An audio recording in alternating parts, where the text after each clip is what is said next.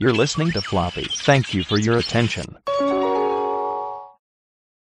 por la Asociación Floppy Mexicana de Floppy Radio. Mide 3 pulgadas y media. Es enemigo mortal del CD. Sabe de cine, animación, tecnología y videojuegos. Y si no sabe, inventa. Floppy. 1.44 megas de ñoñez. Un programa producido por Floppy Man, dirigido por Floppy Man, escrito por Floppy Man y locutoriado por un montón de güeyes. Hoy presentamos.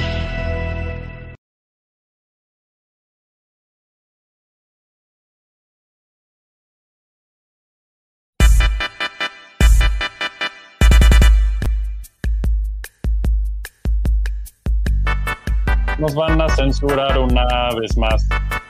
Me vale madre porque esto es floppy time. Todas las semanas nos están censurando. Señores, bienvenidos a Floppy Time. ¿Cómo están? Pablo, Alfred. Bien.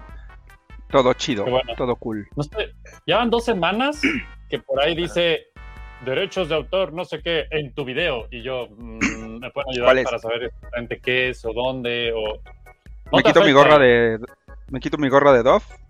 Creo que es eso, sí. Estoy casi seguro que es tu gorra de Dove, güey. Sí.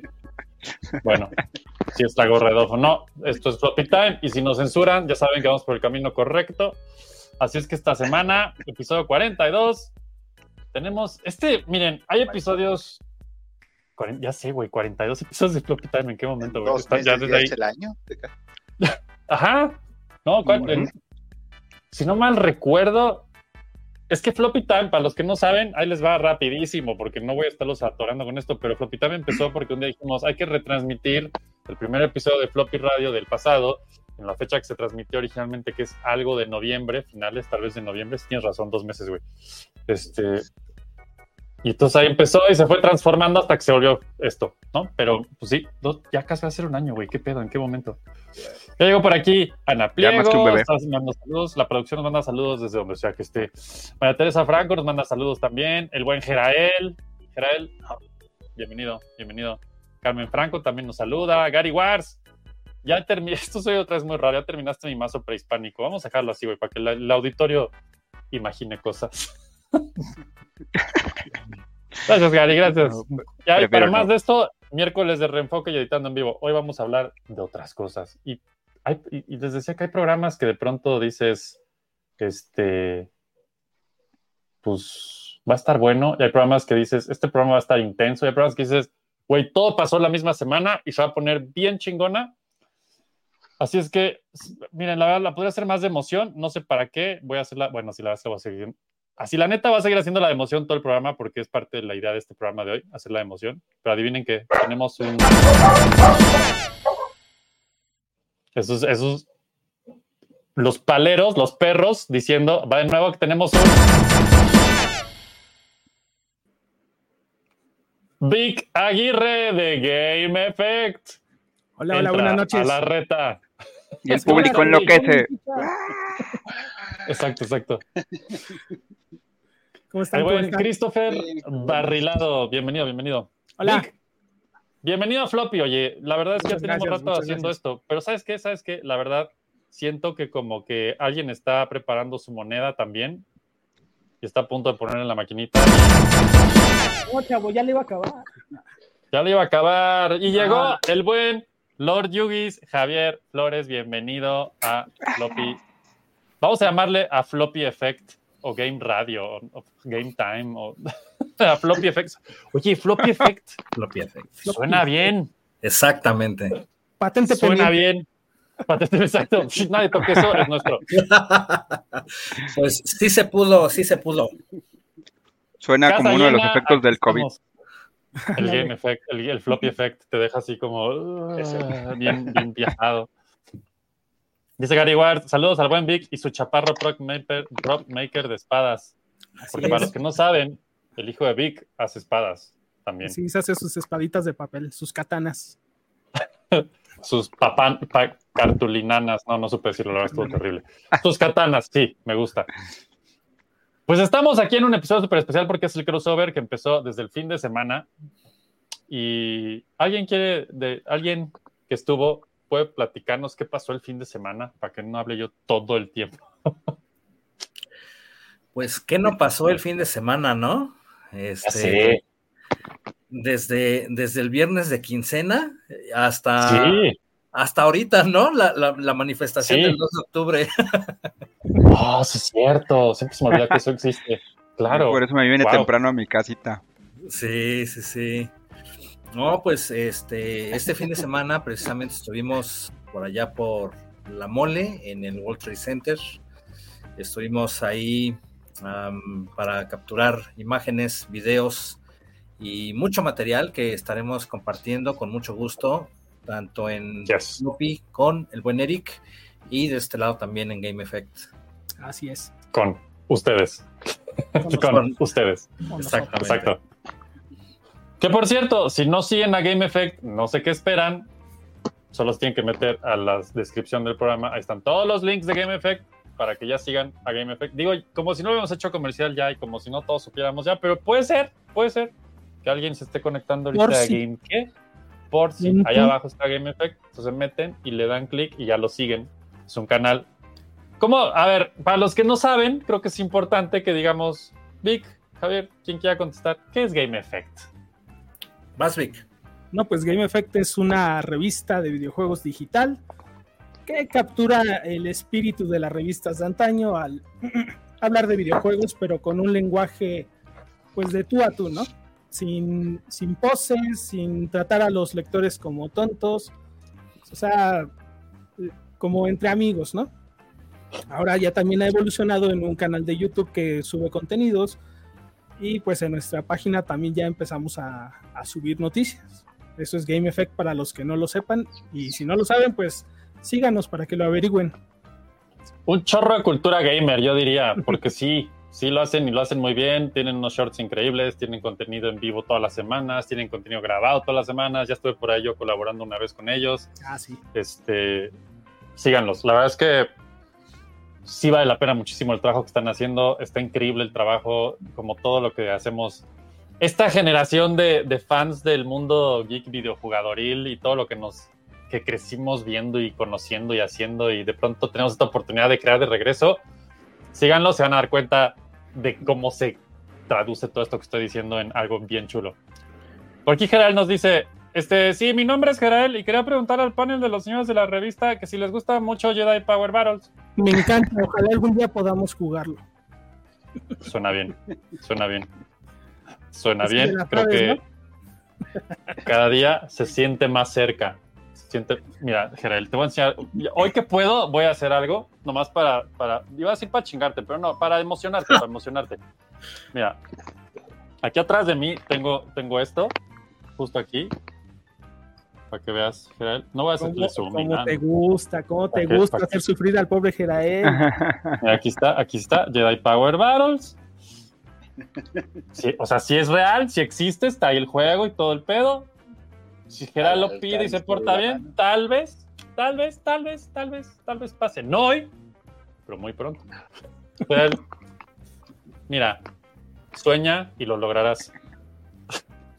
Tan lo lograrás que ya está aquí en mis manos. O sea, ya lo viste, güey, ahí está, o sea, sí es real. Pero bueno, eso es, un, eso es un chiste muy viejo de Floppy que tal vez no necesitan saber los demás, pero lo que sí deben de saber es que Miguel Ángel García Vargas dice, uff, qué buen crossover Floppy y Game Effect. Saludos, Saludos. amigos. Saludos. Saludos.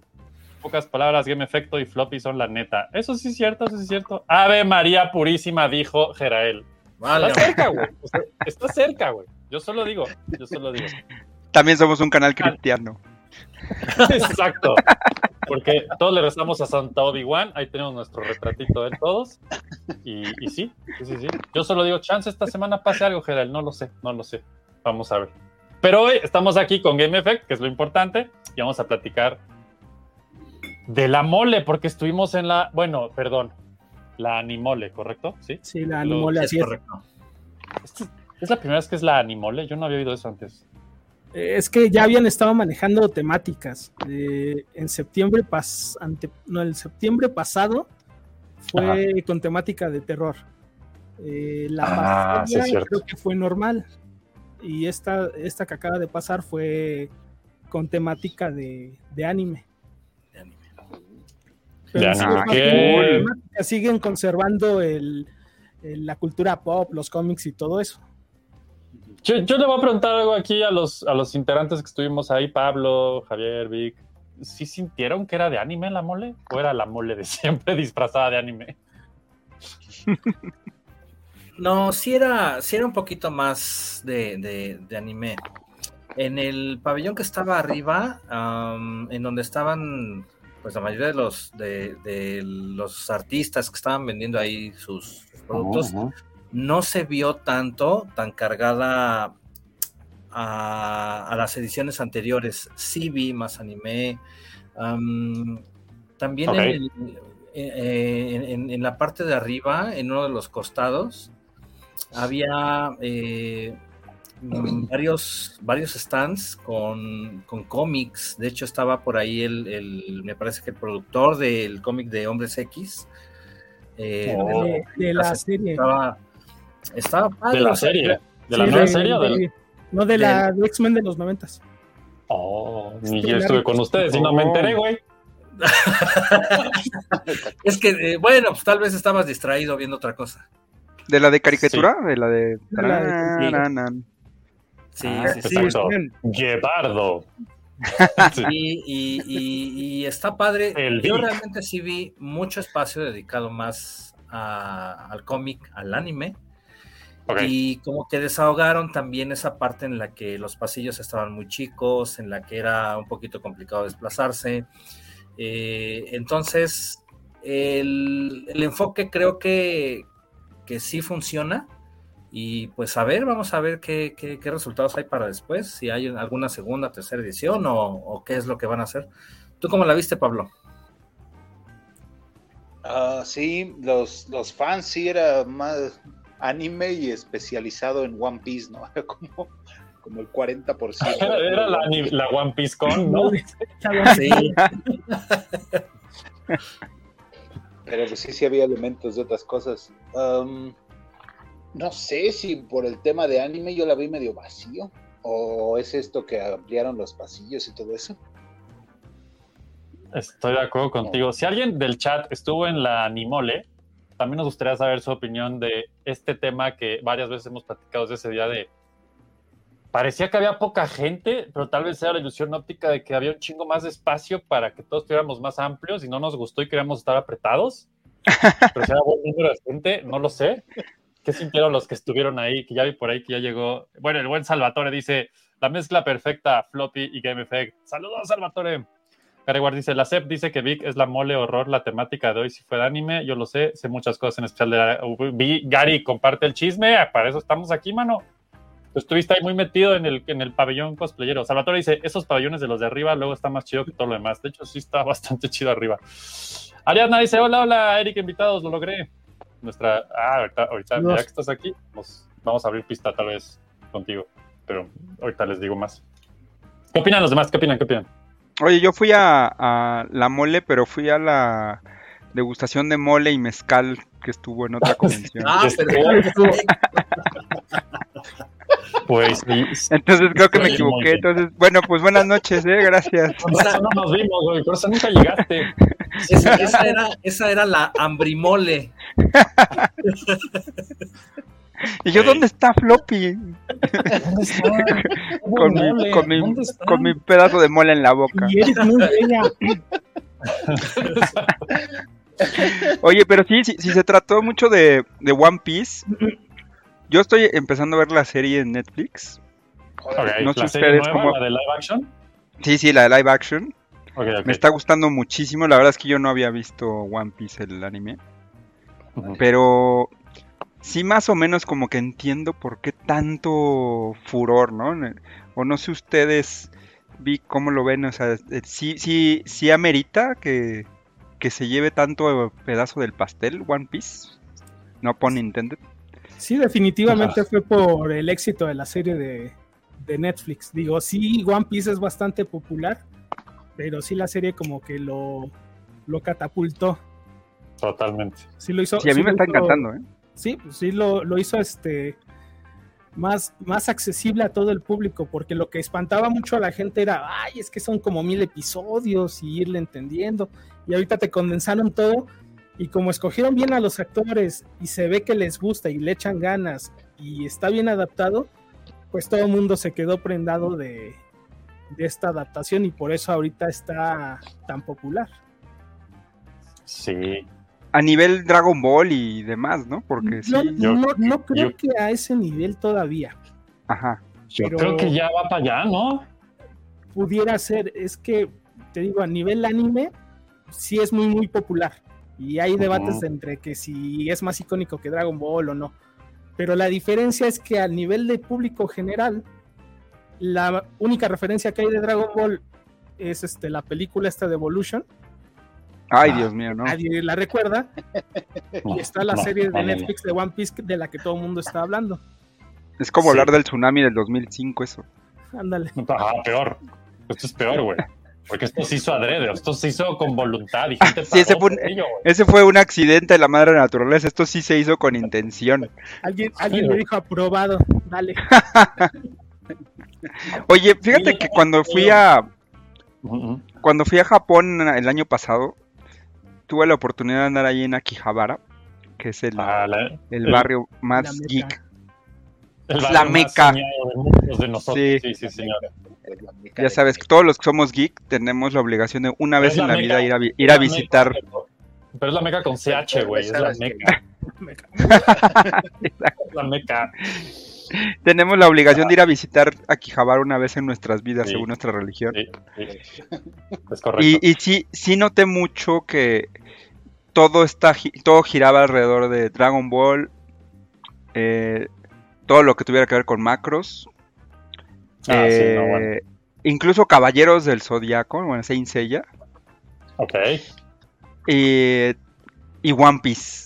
One Piece abarcaba muchísimo de la gente que veías disfrazada en la calle, con su sombrerito de paja y no sé qué. Que yo, co- como no lo había visto, pues no tenía gran referencia. Yo veía a alguien disfrazado de Goku y decía, ah, mira Goku. Pero cuando veía ahí a alguien con su sombrerito de paja y, y su camisetita rota roja, decía, pobrecito, hay que darle un dinero. Yo pensé que en Japón no había pobres. economía no va tan bien en Japón.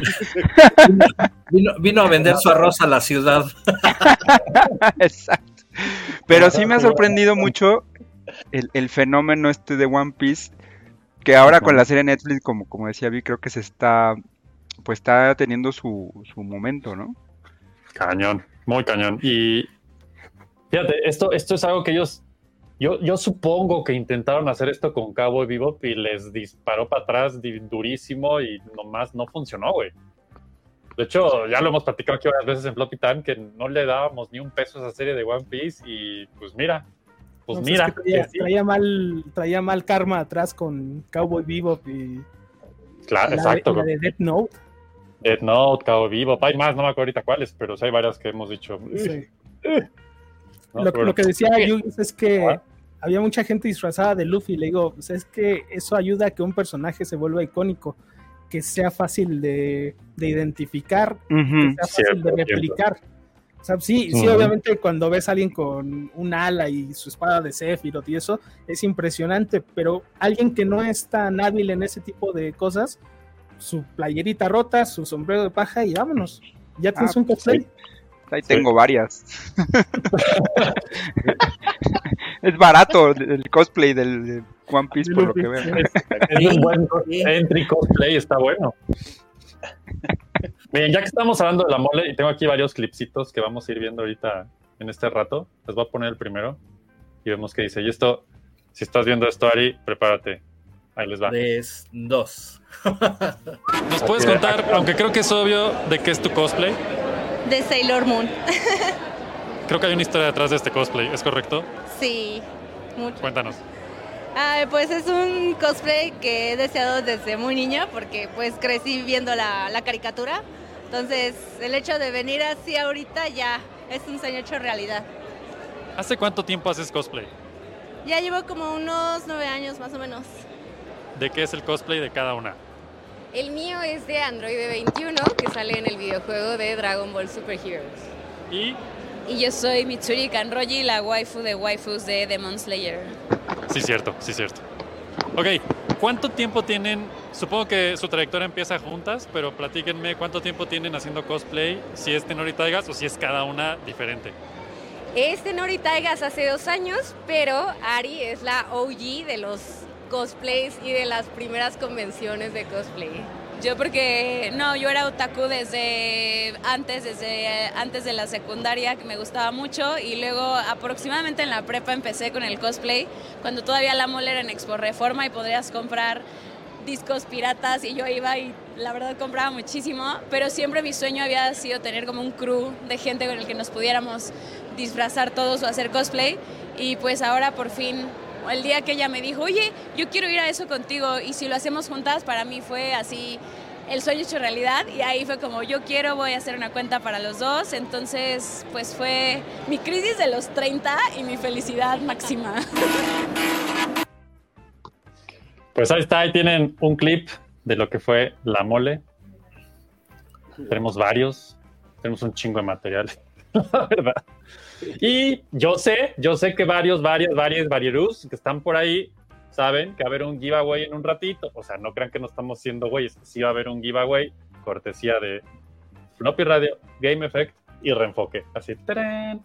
Y ese giveaway va a haber tres ganadores. Así es que no se vayan, no se vayan. Viene en un ratito. Ya viene el giveaway. Yo solo voy a decir algo. Los que están viendo en los clips de video están oficialmente participando en ese giveaway. Y la dinámica era pues, que nos siguieran a Floppy, que siguieran a Game Effect. Y ya con eso, así de fácil era. Así es que yo solo les quiero decir, el premio va a estar bien chulo. Y especialmente si son cosplayers o cualquier cosa relacionada con este tema. Va a estar chingón. Así es que bueno, por aquí dice, dice Ariadna, dice, salimos en la portada, sí señor. Acaban de ser puestas como conejillo de indias en la portada de Floppy Time del día de hoy. Dice Salvatore, ya me están vendiendo la serie de One Piece, creo que la voy a ver. Sí, vela. Yo creo que sí, sí. Dice aquí el buen Gary Wars, dice, ya se anunció la segunda temporada a los pocos días de haber salido, fue lo mejor ya que la primera temporada de Netflix narra todo el primer arco de One Piece. Así es. ¿Cuánto es el primer arco, Gary Wars? Esa esa por- era mi pregunta, seguida ¿Son de... 700 arcos. episodios? Ajá, ajá. Está bueno saber esto para los que no sabemos, güey. Sí, Gary Wars, ponnos Dice- ahí cu- el, cuánto dura el primer arco. Parece giveaway, tengo que armar algo para ti, Master. Mm, puede ser. Pero tú ya estás exento, Gary. Tú ya pasaste el examen. Así es que está bien. Ya no seguías, güey. Ya no se podía hacer mucho, pero está bueno. Tú haz de cuenta que sí. Bueno, entonces, hablando un poco más de la mole. ¿Cuáles fueron sus impresiones, equipo, de la mole, Animole y de lo que vieron hasta este momento y que hemos comentado? ¿Qué más pueden decir? Por ahí había unos pabellones medios de dudosa procedencia. No, pues yo creo que más que de, de- de dudosa procedencia, este, Ah, de dudosa utilidad, ¿no? En, en cuanto a, Exacto. en cuanto al, al, al punch que le ponen las, las cosplayers. En esta ocasión la Animole eh, tuvo, dividió mucho en, en- en cuanto a espacio, como tuvo más amplitud, tuvo la oportunidad de poner pabellones, ¿no? Entonces estaba el pabellón de lucha libre, estaba el pabellón de doblaje, que fue muy extenso, hubo muchos, muchos, muchos invitados de doblaje, muchos Sí. actores de doblaje, estuvo casi el elenco completo de, de Sailor Moon y estuvo casi el elenco completo de la película de Mario, de Super Mario Bros. Estuvo... Es cierto, estaban todos los actores. Sí, sí, sí, estaban, eh, eh, híjole, no me acuerdo ahorita quién es más, pero fácil, eh, superamos los 15, 20 actores y de hecho se dio que, que muchos de ellos se reencontraron ahí en la mole y ahí, eh, si siguen la cuenta por decir de Lalo Garza o la de Rosy Aguirre, se van a dar cuenta que sirvió también de pretexto para que ellos se volvieran a encontrar, este, digo, Está increíble. en, en- en- en- en- en- ahí en la Animole. Y hay fotos, incluso en, el, en la cuenta de Lalo, hay una foto muy padre. Se ve que es de hace añísimos, un Lalo Garza bien jovenazo. Y pues la foto actual, ¿no? Está, está muy padre. Digo, Pa- Para los que no saben qué, qué hizo Lalo Garza y qué hicieron ellos, nomás así rápido para que nuestro auditorio que tal vez no sepa eso, ¿qué, qué han hecho ellos? ¿Cuáles son sus voces icónicas? pues de Lalo, indudable y, y, pues ahí bien, bien icónica, la de Krillin. Krillin de Dragon Ball, de Dragon Ball. Rosy Aguirre, eh, igual para tirarle a, a- a que le demos sin, sin falla, Amy Mizuno de mm, Sailor Moon. Ok. Estuvo Patti Acevedo, que era precisamente Sailor Moon. Estuvo Gerardo Reyero, que era Darien o Tuxedo Mask. Ah, sí, iba hasta con él, hasta con Toxido y capa y todo Sí, esto. Iba sí, sí. En personaje, estuvo increíble. Y tipazo, antes de, antes de, de- de sentarse a, a mandar sus saludos y toda la onda, saludó de mano a cada uno de los integrantes en la fila, de los que estaban esperando. Tipazo, Reyero, tipazo. Ujú. Estuvo Carlos II, que él pues, prácticamente está en todas las convenciones. Este, ¿A quién más vimos, Vic? ¿Quién más viste ahí? Estaba, bueno, como mencionas, estaba el elenco de, parte del elenco de la película de Super Mario Bros. Y había bandas, por ejemplo, andaba Bon B Banda ahí y tocaron este, canciones. Esa es la banda, es la banda de música de videojuegos en México. Y en una, en una, en un momento se sube el que hace la voz de Bowser al escenario y cantaron pitches. Y no, pues, el público Wow. se prendió. Este, sí siento que hubo más toques de, de anime. Pues estuvieron las bandas, estuvieron cover duos cantando canciones de anime, estuvieron intérpretes como Jade que cantaban los temas de, de los animes en español. También estuvo Beto Vélez, eh, la voz de Homero Simpson, este, la voz del señor Burns, este Gabriel Chávez creo se llama. Este, y pues realmente lo que a lo mejor no cuadraba al 100%, pero se entiende la inclusión por el aniversario de la lucha libre en México, fue el pabellón de la lucha. No sé si haya sido al menos visitado, pero pues estuvieron presentes. Estaba Blue Demon, estaba Mil Máscaras. Sí, Está increíble, güey, que me estoy enterando de estas cosas ahorita aquí en vivo cuando estuve con ustedes ahí el fin de semana, güey. Sí, pasamos por ahí, Eric. O sea, ¿Sí bueno, fuiste, Eric? un un momento que le comenté a Pablo, güey, hay un chingo de cosas de lucha libre, qué chingón, pero en mi mente nunca ligué el tema de, ah, es el aniversario, ¿no? O sea, wow. Sí, el, el único, a lo mejor los cosplayers pudieran estar de acuerdo, no sé. El único pero y, y sin razón fue el Ex Ali. El. Ex Ali fue una sección donde los hero cosplayers, no sé si sea el término correcto, los que hacen Sí, sí. más Pues eróticos sí, pues. cosplay, estaban separados de los cosplayers regulares. Pero pues tampoco era algo tan tan necesaria la separación, porque de todos modos en el área regular encontrabas este, básicamente lo mismo. Era exactamente igual, güey. Más, más bien parecía que los habían castigado, ¿no? Algo así, Ajá. pero, sí. Alguien, sí alguien que quisiera- me explique a, a mi inocencia que es un hero cosplayer. Pues mira, haz de cuenta que tienen la intención de ser un personaje ya, porque no ves ni vestuario ni nada, güey, y ya. Y peluca. Bueno, es el mínimo del vestuario. O sea, digamos que es más Sí. revelador su vestuario. Ah, ok, ok. Es correcto. Y, Entonces, y a mí me este, encantaría oír a alguien que haya estado ahí. Bueno, Gary estuvo ahí apoyando a, a una cosplayer Mamiu, eh, pero en el, en el pabellón normal. Normal.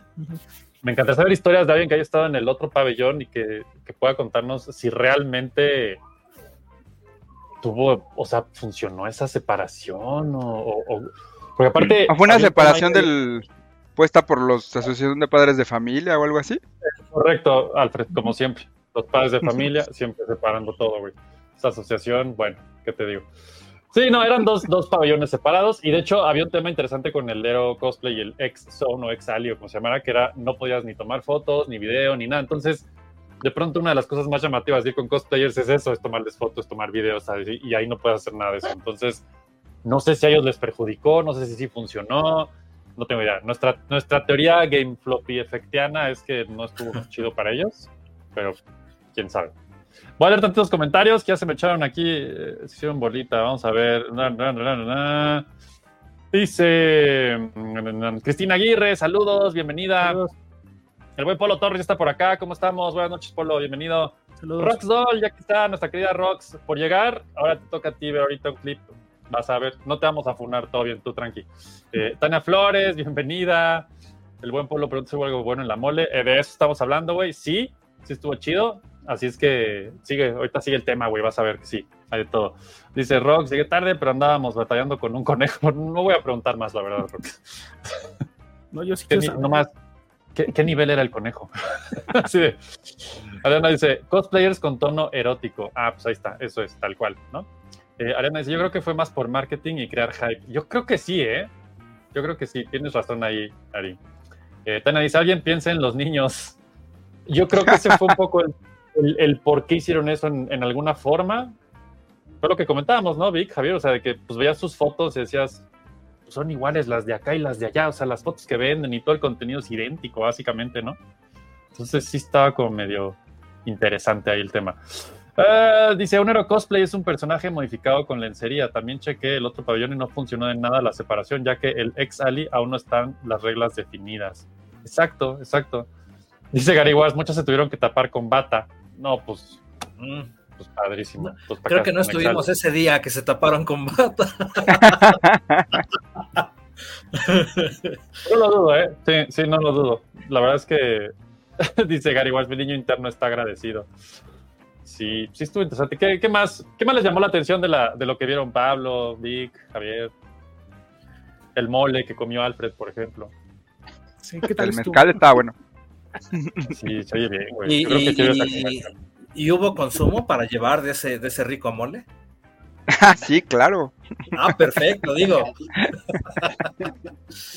No, pues, eh, eh, pues yo nada más comentar que creo que estuvo bien. Creo que el, el hecho de ampliar el espacio dio oportunidad a que se viviera una, una mole, una mejor mole. Era más disfrutable, era más transitable, porque en ediciones pasadas sí estaba muy compactada. Sí, sí, lo que mencionábamos de marzo, que marzo íbamos así todos, güey, Sí. todo el tiempo de no mames. Sí, para entrar, para salir. eh, si, si alguien de ustedes quiere ir también en, en- en próximas ediciones, la verdad es que se pone muy interesante. Antes de entrar, en, en la, en la parte, en el pasillo, que es el que distribuye, de hecho, ahí al, al- al- a la exposición, se pone ahí Ajá. muy interesante, se pone muy, muy padre porque, de hecho, el- la impresión es que incluso hay quienes van eh, con, con su cosplay y de hecho es ahí el, el- el- espacio que utilizan para, para convivir, no precisamente todos ingresan, es lo que hemos visto durante las últimas Sí, dos, tres ediciones. Eh, y ese espacio se pone muy coqueto, muy cotorro, porque encuentras de todo, nos encontramos un, un- ah, pues eh, al, al elenco ahí de Inuyasha, ¿no? Estuvo, estaba muy padre, Sí. todos Estaba playados, increíble. estaba Sí, muy sí, padre. De hecho, eso que dices, eh, Javier, es un buen tip para los que a lo mejor quieran lanzarse en próximas ediciones a la mole y digan, uy, pagar casi 700 pesos por entrar, si te duele el corazón. Pueden estarse todo el día sin problemas en las partes exteriores de los pasillos que no te cobran por estar y van a ver un chorro de gente, van a ver talentos increíbles. O sea, obviamente no van a poder entrar a las zonas ya como de cosplayers, sí, pero la cantidad, como dices, Javier, ¿no? La cantidad de gente que ves en esos pasillos ya te deja súper satisfecho de decir, wow, esto está increíble, ¿no? O sea, Sí, sí, ves quienes le echan así un buen de ganas. Entonces, este, sí, sí está para, para ir y, y convivir ahí un rato y no necesariamente entrar, que obviamente también adentro hay eh, súper cosas, pero igual para convivir, para vivir la experiencia, parte de la experiencia y, y- y sí estaría bien ir. Digo, yo también me quedo, el, el- el domingo hubo concierto con Marisa de Lille, Marisa de Lille canta el intro de ah, el anime de Sailor Moon y se aventó ahí oh, sus rolas.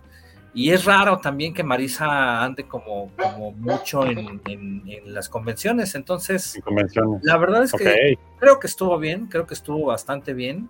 Y pues bueno, yo la verdad es que me quedo con, con buen sabor de boca. Este, creo que todos. Sí, me gustó mucho que la ampliaran. La verdad es que, híjole, era, era súper necesario porque había partes en donde el calor humano es muy bonito, pero era mucho calor.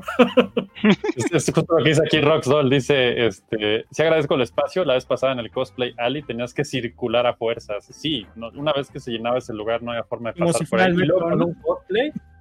Ajá, exacto, güey. Dice Tania Flores, ah, ah, ah, yo vi las entrevistas y estaban muy bien los chamacos, hoy ven peores cosas en tele abierta. Sí, estoy de acuerdo. déjate en tela abierta en internet. ¿no? Yael, bienvenido, ya andas por acá. Eh, dice, dice Tania Flores, Lord Yugis, que si mandas un saludo para Nati, dicen por ahí. Ah, sí, cómo no. Este, pues saludos a, a- Tania. Tania, de hecho, es mi hermana. Nos estaba viendo ahí ahorita en, en YouTube. Y saludos, Nati. Nati es mi sobrina. Muchos saludos. Super saludos desde la tele de YouTube. Dice Ari, nosotros- es- este es un buen punto. Dice, dice, nosotros ni siquiera vamos a comprar, nos gusta conocer a otros cosplayers, tomarnos fotitos y pues tener un lugar que justifique gastar tanto y preparar un cosplay elaborado. Claro, ¿no? Esa es la otra como cara de esto. Es como vas a trabajar todo ese tiempo en un cosplay, pues va a un lugar chingón como este. Y esto es bien importante, lo que dice en el siguiente es, y el venue es muy cómodo y te sientes segura. Creo que eso tal vez yo como hombre a lo mejor no, como que no lo pienso muy seguido, pero ya cuando ves cosplayers como Ari, como todas las cosplayers que están ahí y que se sientan seguras haciendo su cosplay adentro, que eso es, eso es un súper acierto, cool. ¿no? Sí, está poca madre eso. Claro Pues mira, que, ya y como ella dice, ¿no? La, la inversión que haces pues, debe ser Sí. interesante. No sé si quieran poner más o menos cuánto cuesta un buen cosplay, pero no me imagino que sea nada barato. Pues es que hay de todo, güey. Pero aquí en el chat, platíquenos cuánto, en cuánto andan sus cosplays. Yo sé, yo porque conozco la Legión muy bien de, de Star Wars, sé que un buen Stormtrooper no te baja de 10 mil pesos, güey. Un Stormtrooper. Wow. Entonces, de ahí para arriba, güey, ¿no? Y depende qué traje tengas y quién sea. Y pues muchas Ajá, como Rock, como Ari. llegan con la, con la armadura dorada de, de Camus. Güey, imagi- imagínate, güey, no, no manches.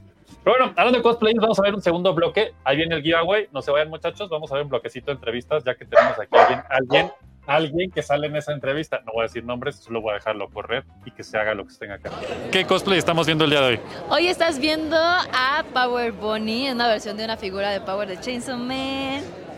Acá andamos. Solo que no traigo los pupilentes oficiales porque si no, no vería. Se ve bien. Creo que todo te lo va bien. No hay pedo. Cuéntame algo. ¿Hace cuánto tiempo haces cosplay? Ya en marzo cumplo cuatro años. La chiquita. No chiquita. Cuatro años. Hola, yo soy Mundol. Mundo del cosplay.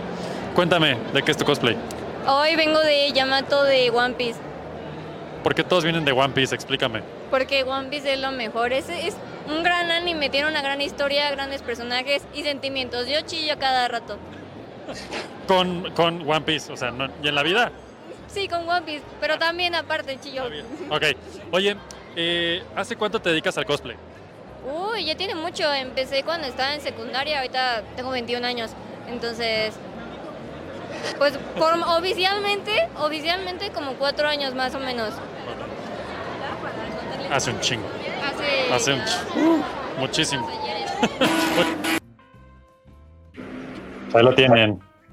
Rox, Mundo el cosplay. Diciendo las verdades del cosplay. Ahí, ahí está Fly. Yo vi a Fly.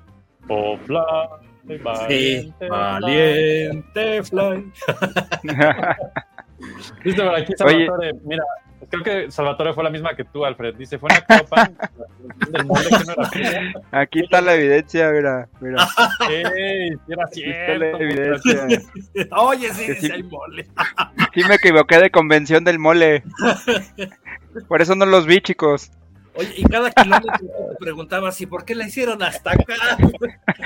Sí, por hasta allá, pero bueno. Pero había mucha gente de cosplay. Ahí estaba Doña María. Estaba.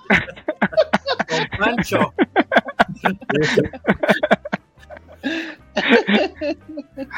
No llegue a Pablo. Oye, esta chica que te decía cuatro años, cuatro años como, como si fueran cuatro décadas para ella, ¿no? Así hace muchísimo tiempo me hizo sentir Sí, que, ya sé, un saludo, Rock. Nos hace sentir viejos, pero eso es bueno.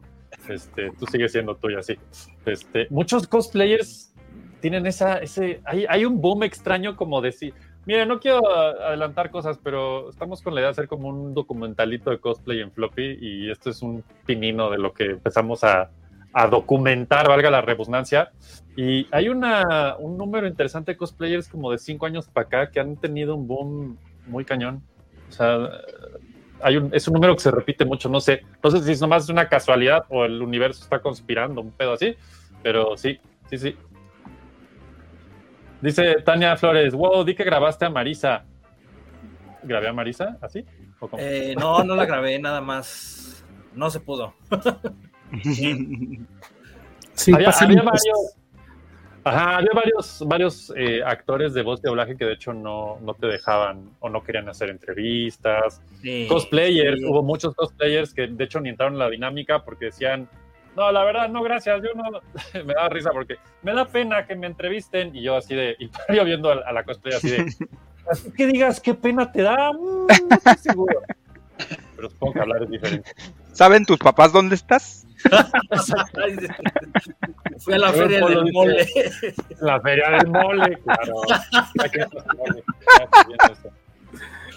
Dice Eric, ¿viste algo chido de Star Wars? Mira, para, el, para mejor, ponerlo, el mejor cosplay, ¿cómo no? Lo voy a poner en este momento ya de una vez. Ahí les va, muchachos. Les Soy un oficial imperial de Star Wars.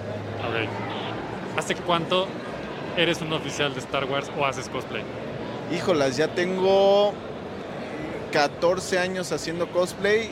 Casi siempre de Star Wars. Tengo de otros personajes, también tengo de anime, pero principalmente Star Wars. Star Wars, ok. Le preguntaría qué cosplay es, pero creo que no es necesario. ¿Nos quieres decir? No se necesita presentación. Soy el alma de la fiesta. Sí lo es. ¿Hace cuánto tiempo haces cosplay? Cuatro años. Cuatro años. Cuatro años. Sí te han pegado los años bastante. Bastante, bastante. Batman me irrita mucho. Tiene sentido. Ahí lo tienen. Cuatro años, una vez más. Explíquenme. Ah, Sailor Moon. Pero una década, cuatro años. Moondoll Cosplay, ya la conocieron. Dice, en mi cosplay que llevé, aunque lo hice desde cero, yo creo que gasté como 3 mil o más. Sí, sí es carito, No, ¿eh? es una lana. Sí, sí, sí es una lana. Lo mismo dice Ari aquí. Dice, fácil te puedes gastar de madrazo hasta 3 mil pesos en uno sencillito para que no se vea comprado de AliExpress o Amazon, que ese es como el, el enemigo de los cosplayers, ¿va? Ajá, las ya, sí, justo, Rox. Muy bien. ¿Ves? No, que tú, te dije, Rox, tú tranqui, o sea, porque estas entrevistas hoy no están viendo toda la entrevista. Luego voy a pasar las partes, los bloopers, vamos a llamarles así, pero eso hoy no. Alfred dice Fly, Miguel Ángel García Vargas dice, Yugis, véndeme ese pin de Fly. ¿Cuánto? No, no, lo, lo, lo tratamos después, Doc. Con gusto lo vemos. Sí, ya, ya llegó a poner el desorden el lente, muchachos. El lente, saludos lente. Dice ya, estos datos de Gay Effect son mis ídolos. Ese es más sabe. noche. Sí, sí, este, nada más cuidado con el canal de lente porque los manda a la vértica. Exacto, la vértica, ya, sí. La vértica. el, es, es que- es Saludos, el. Ese va después en su pabellón. Cristina Aguirre pregunta si no estaba mamá lucha. Creo que no. No, no, no. Seguro sí, pero sí no, estaba. no la ¿Sabes quién sí alcanzamos. Exacto, había muchos que no alcanzamos. Estaba el, el coronel Sanders, yo lo vi por ahí. Sí, es Sanders, ¿verdad? El de Sí, Kentucky. el del pollo. De pronto sí, tuve sí. como conflicto de llamación, ¿no? No, El doctor Simi andaba por ahí Era, era el Dave Filoni. El Walter White, que Güey, pasó. ese- ese- ahí está Polo. Te voy a decir cuál fue el mejor cosplay que, que nos dejó tan impactados a Pablo y a mí cuando pasó que ni lo grabamos. Fue así como de, güey, acá de ver lo que yo vi. Sí, güey. Ese güey iba disfrazado cosplayando a Dave Filoni. ¿Qué? Y sí lo vimos los dos y fue de, güey, sí es Dave Filoni, no mames. Iba con su sombrerito de cowboy, con su playera de Azoka, con su mochila de Star. O sea, lo veías y era, era Dave Filoni. no mames. Está buenísimo eso. Estuvo increíble ese güey. Ese güey, así 10. Sí. Si alguien sabe quién era, por favor díganos quién es para contactarlo y decirle, Dave Filoni, te queremos para Floppy. Porque está muy cagado. Eh, la próxima mole me voy disfrazado de Pablo, hago mi cosplay de Pablo. Yo digo que sí lo hagas. Yo digo que sí lo hagas. Tiene, tiene Mira, sentido. Lo que dices, yo lo habría dicho en algún momento, pero Pablo, ¿era Dave Filoni, sí o no? Sí, sí, sí, sí, me costó, me costó re- revisar así como seis señales. Sí, sí, es Dave Filoni, sí, totalmente. Estaba muy cañón, sí o sea, sí le daba el gatazo. Que de hecho, es otro tema. Este cuate Diego, que, que conozco también del el, el oficial imperial que vimos ahorita, cualquiera se podría poner el traje, pero ese güey sí lo ve, digo, es un oficial imperial, no mames. ¿No? Entonces, sí, sí, es, es un Sí, se veía muy fascista, sí. Pues sí, sí. ¿no? Un saludo a Diego. un gran abrazo. Eh, y sí, sí, tiene muchos años haciendo eso, la neta. Pues, ¿qué más? ¿Qué más quieren comentar de la mole que hayan visto así que hayan dicho estuvo chingón? A ver, Pablo, tú andas muy, muy, muy reservado. ¿Qué viste ahí? Llegué tarde, eso fue lo malo. Pero que, fíjate, a- así con poco tiempo de lo que viste, ¿qué dijiste aquí? Me gusta que esté lleno de vida todo este asunto, ¿no? Que haya tanto cosplayer que esté ebulleciendo. Uh, los Art Toys me encantan, me encanta la idea de los Art Toys, ver exponentes mexicanos tan chidos con unas piezas súper padres. Creo, creo que no mucha gente ubica que acabas de decir, Pablo. ¿Les puedes dar un, un así, un brevito así de que es un art toy? Porque. Ajá, ¿qué? los Art Toys son juguetes de diseñador, entonces ah, tú como diseñador no solo haces gráfico, puedes hacerlo en 3D y vender como piezas únicas, no tiene que ser una producción en masa, puede ser una, una pequeña cantidad de piezas que vendes como, sí, como piezas de arte que son juguetes creados a mano, ¿no? Ajá, ajá. cosas súper padres, súper padres. Ah, como ya son mexicanos, ya son con temas mexicanos, entonces meten cabezas olmecas, venden, meten ah, El, el Tlaloc estaba espectacular. Había toda una categoría de Tlalocs de juguete que estaban increíbles, increíbles. Pero también, también un este un icono ya de, de pues sí, ya del México más actual, el ajolote, ¿no? Ya Ah, había un Sí. kaiju de ajolote, así gigante, todo super mamado, y entonces cuernos así brillaban. Ah, qué cool. Sí, sí, ya es este ajolotepec o ajolotitlán, ya. Y como son pieza única porque los pintan, no, no los pintan en masa, los pintan cada uno, entonces había A unas mano, dos, tres sí. variantes del ajolote. Sí, están padres. Sí, Uno sí más están Godzilla, increíbles. más colores de tierra y el otro era rosa con naranjas, con verdes. Sí. Sí, está muy chingón todo eso. Eh, Es lo que comenta aquí este Roxdoll, ¿no? Dice, el artist Ali estaba muy cool, había desde cómics, juguetes, ilustraciones y así. Sí, Es que cada año, no cada año, cada, cada emisión de la mole que vas al artist Ali, la evolución de los artistas es una cosa que dices, güey, ¿qué onda? Salvatore dice, hubo presentación de juguetes de NECA de las TMNT, no estoy seguro. No, no hubo presentación, había una tienda que tenía una sección con juguetes de, de las tortugas. Tenía de Ya. varios, varios diseños. Qué bueno que no vi eso. que hablando de las tortugas, en la próxima mole ya está confirmado como invitado Sí, de. Kevin Eastman. Va a estar Kevin Eastman la próxima mole en marzo, muchachos. Hay que ir ahorrando para el autógrafo. Eso está. Ahí es cuando te das cuenta que la mole ha crecido. De la mole, ahí lo que mencionaba Ari hace rato de. Yo iba a Expo Reforma, ya esa mole que está llena de piratería. Y, lo que es ahora, manches, sí está cañón. Ay, pero, pero, pero yo me identifiqué mucho con esa entrevista y con ese pedacito de la entrevista. No, pues todos, güey. No, es que, es que cuando dijo discos pirata, yo casi, casi me le lanzo a los pies y yo también.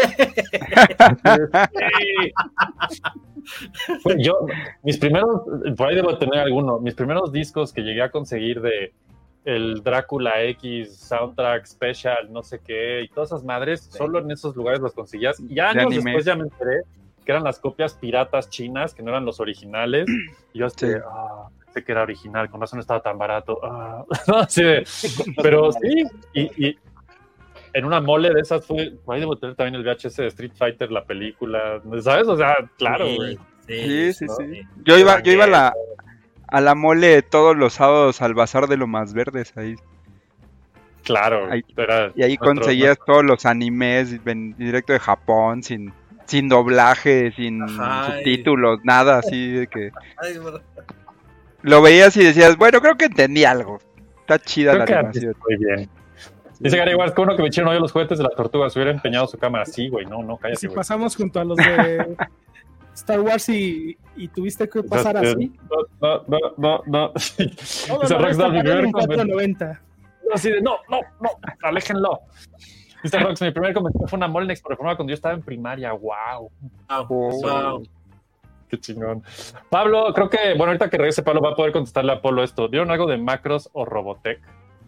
Bueno, de Macros no estoy seguro. Vimos de Gundam, de eso sí había un chorro en Bandai. Ah, Gundam sí.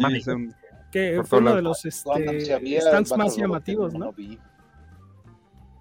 Eh, Sí, esos, esos eh, ¿cómo se llaman? Los, eh, los que se arman, ¿cómo se llama? Se me fue ahorita el. Mm, Eh, ay, Builds, Builds, no, ¿cómo se llama? Sí, de esos que son Gunpla. piececitas que cortas y vas armando. había unos de Gundam que, que los tenían ya armados ahí, que estaban, no mames, qué cosa.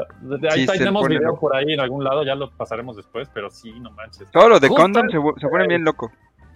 Los SM Records, no, ya me hiciste buscar uno, güey, ni pedo. Voy a buscarlo aquí. Sí, donde- los- hoy, hoy, hoy sí los tengo. Eh, mientras, entonces, no, ¿de macros no vieron nada? Mm, Sí, No. pero no tal cual como en exhibición, sino de las varias tiendas que había, sí me tocó ver que había un par que vendían figuras. SM Records, sí, cierto. ¿Cuántas madres de estas compré, güey? El Drácula Battle. Dos. Sí, sí. Benditos sean los, las convenciones de ese entonces. Ya no ves nada de esto. Bueno, ya nadie compra discos hoy, ¿verdad? ¿Qué estoy diciendo? Eh, dice Salvatore, lo único que tengo de ajolotes es mi jarabe ajolotuis para la tos. Ajolotius Ah, pues, para la tos. Polo dice, yo compraba en la TNT barajas de Dragon Ball y cassettes de música. Yo creo que esos en la TNT siguen estando, güey. no más voy a decir. Pero bueno. sí, güey, todos compramos en la TNT algo así. Gomplas, gracias, Gerald. Esa era, esa era la palabra que estaba buscando, los que cortas y lo armas y todo ese pedo. Eh, Rox dice, mis amigos estaban ahí de staff en el stand de Gundam enseñándote a armarlos. Sí, estaba bien chido eso. Sí, sí tuve un momento como de, güey, sí quiero sentarme a armar un Gundam ahí con ellos, no mames. Sí, los Sí, model pero kits. no había lugar Ah, en la fila. Ya sé, no, estaba atascado. Oye, cosa, sí, bien chistosa. Los talleres estaban, pero a full, ¿eh? Ah, sí, también Eso, hubo sabe- talleres. eso, güey, me llamó muchísimo la atención, los talleres. Yo no sabía que había ese nivel de talleres en la mole. Talleres de dibujo, de acuarela, de... Wow. este, ¿Cuál fue el que vimos que estaba atascadísimo? De... ¿Cómo se llama el género de manga, de peleas? Eh, Shonen, ¿no? eh, shonen, No. gracias. Sí, sí era shonen. Bueno, era, no sé si era el, pero era shonen, era de acuarela impartido que por no sé quién. Te daban tu hojita de Deku de My Hero Academia y ya pasabas ajá. y te iban dando las instrucciones para pintarlo a, a acuarela. Sí. Estaba increíble. O sea, la verdad, ahí sí dije, ay, oye, eso de los talleres no me la sabía y sí se ve muy bueno, güey. Y no sé si es algo nuevo. ¿Ya habían visto eso antes ustedes? Porque yo nunca lo había visto. Sí, ya, Yo no ya sabía. lo, ya lo, lo- lo- esto de los talleres y toda la onda, ¿eso es lo que te, lo, lo que preguntas, Eric?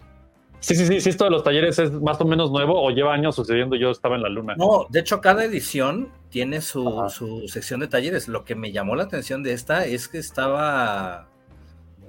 tenía mucho interés, había muchos participantes en el taller. Eran de hecho dos áreas de, de- de- de taller Taller. y las dos estaban bastante concurridas. Órale. Aquí ya nos Sí. dijo este, Tania. Yo recuerdo que llevé mi primer dibujo a la mole y nunca dejé de dibujar. Sí, cierto. Ah, qué padre. sí, sí, Sí. cierto. Oigan, Este, pues creo que es el momento de hacer un giveaway, pero no sé qué opinen. Sí, yo creo que sí, ¿no? Este, ¿Sí? ¿Creen que sí? Sí. Porque resulta que ahorita viene un segundo bloque con un súper invitado que no les voy a spoilear aún, pero se va a poner muy bueno, se va a poner muy bueno. Tal vez ya llegó y está viendo suceder esto tras bambalinas y diciendo, ¿a qué hora es mi turno? ¿A qué hora es mi turno? Así es que para esto, si están atentos, vamos a hacer la, eh, el giveaway. El giveaway va a ser muy sencillo, van a ser tres ganadores, primer, segundo y tercer lugar. El primer lugar se va a llevar una super sesión fotográfica de cosplay con super producción y todo ese pedo ya de postproducción. El segundo lugar se va a llevar una sesión de cosplay sencilla, sin super postproducción. Y el tercer lugar se va a llevar una chamarra bien chingona que nos dejó llegar EA de Star Wars Squadrons, que pues un gran saludo a Ari, que nos ayudó en esa dinámica. Eh, entonces, bueno, les voy a enseñar cómo funciona la dinámica el día de hoy. Es muy sencilla. Ahí les va la pantalla. Les voy a enseñar exactamente los que se volvieron elegibles para la dinámica. No sé si la palabra existe o la acabo de inventar, pero sonó chido. Así es que les voy a enseñar quiénes son los posibles ganadores de hoy y los tienen justo aquí. ¿Estamos listos para saber quiénes se van a llevar las sesiones y la chamarra? ¿Qué dicen?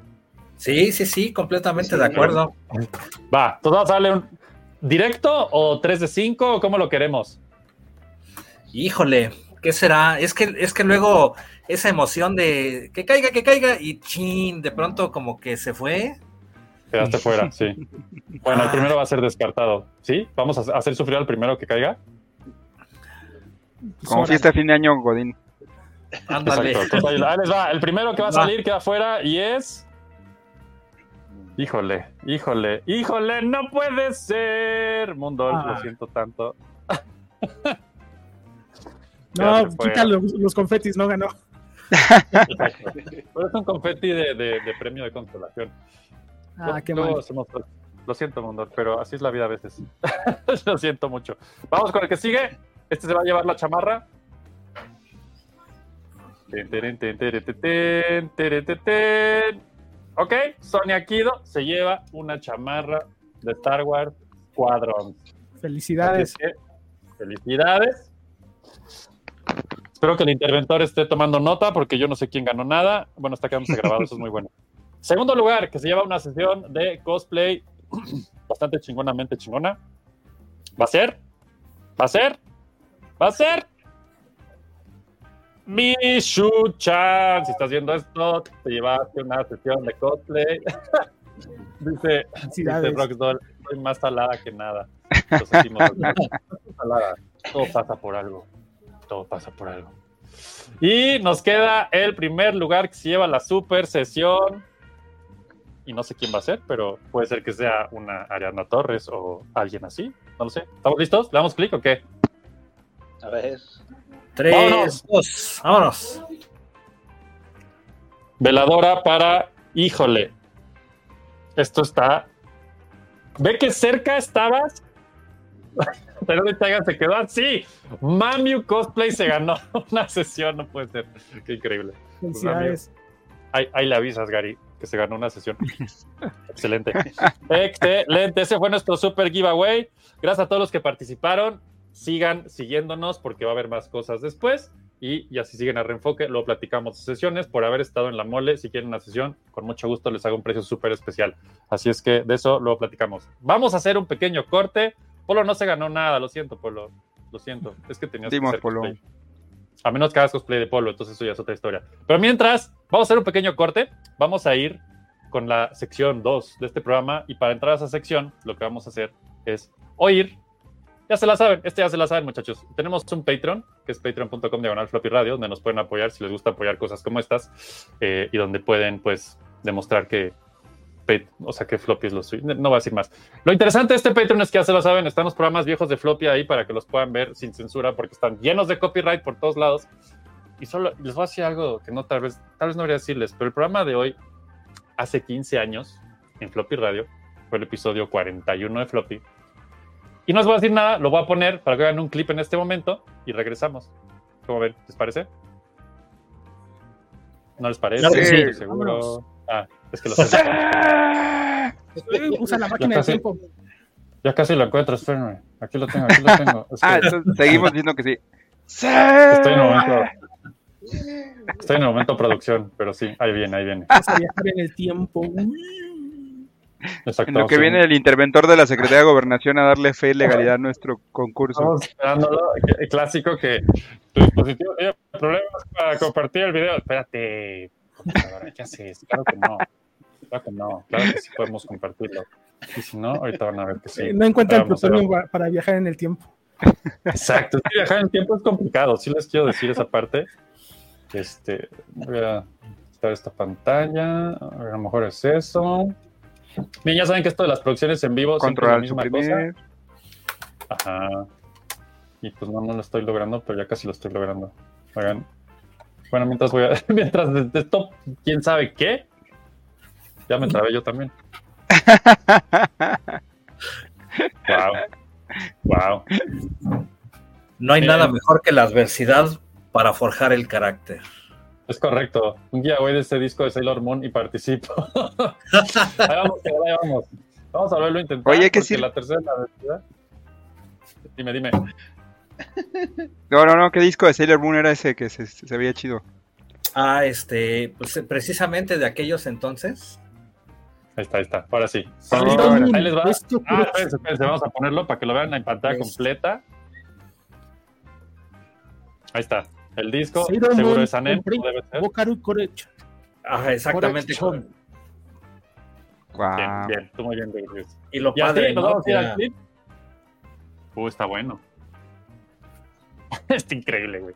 Qué chingón. Sí, pues nos vamos lo- con el clip del viaje en el pasado y regresamos con esto que es Floppy Time, episodio 42. Ahí venimos. Creo. Casi. Todo parece Ahí va. indicar que sí. Ahí va, ahí va. Ahí va, ahí va. Ahí va.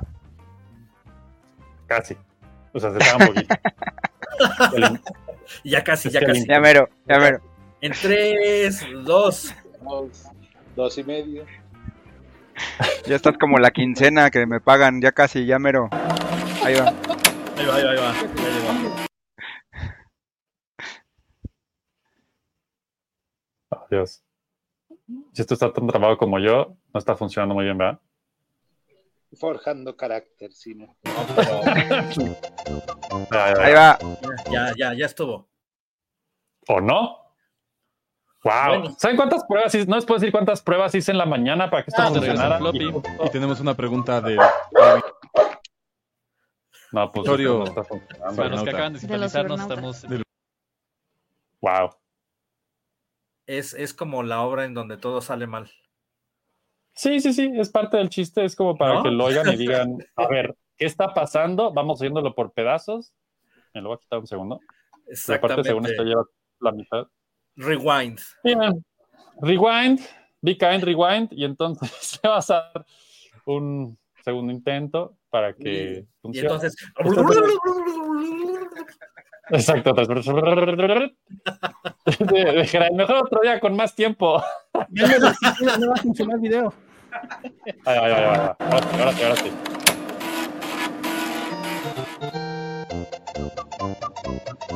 Estamos de regreso en Floppy. Y tenemos una pregunta del auditorio. Para los que acaban de sintonizarnos, estamos entrevistando a Gus. Rodríguez, el papá de Club Nintendo. ¿Tienen preguntas? ¿Ya era todo?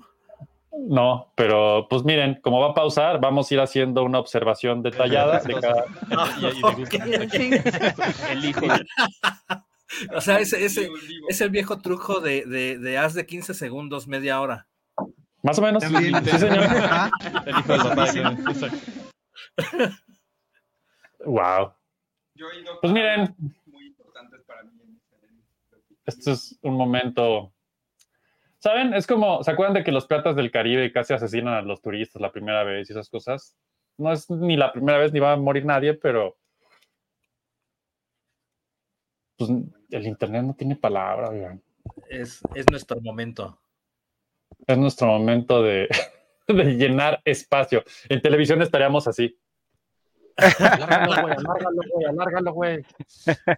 Pone, pone Cristina Aguirre, nada puede malir sal. Es lo primero. Lo primero que salió mal.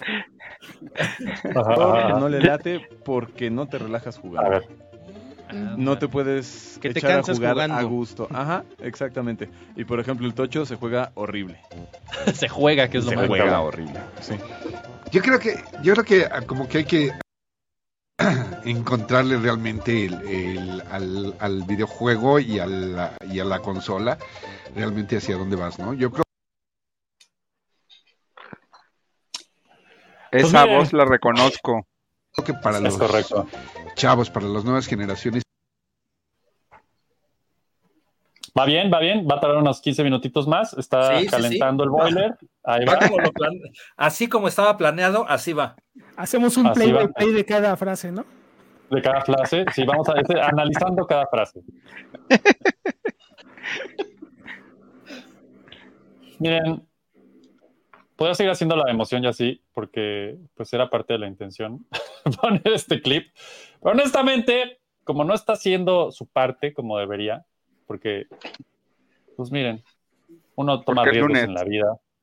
Es lunes, ¿sabes? Esas cosas. Entonces, miren, ya, para no hacer la emoción, les voy a decir, tenemos uno- un invitado aquí que viene a agraciar nuestro espacio 15 años después, y es mi querido Javier, el buen Tavo Rodríguez. ¿Cómo estás, mi querido Javier? Pues 15 Bienvenido. años, 15 años más viejo. es lo mismo a los 25 que a los 40.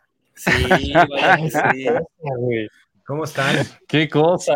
Muy bien, Saludos, muy bien, muy bien. Contentos de que andes por aquí en este.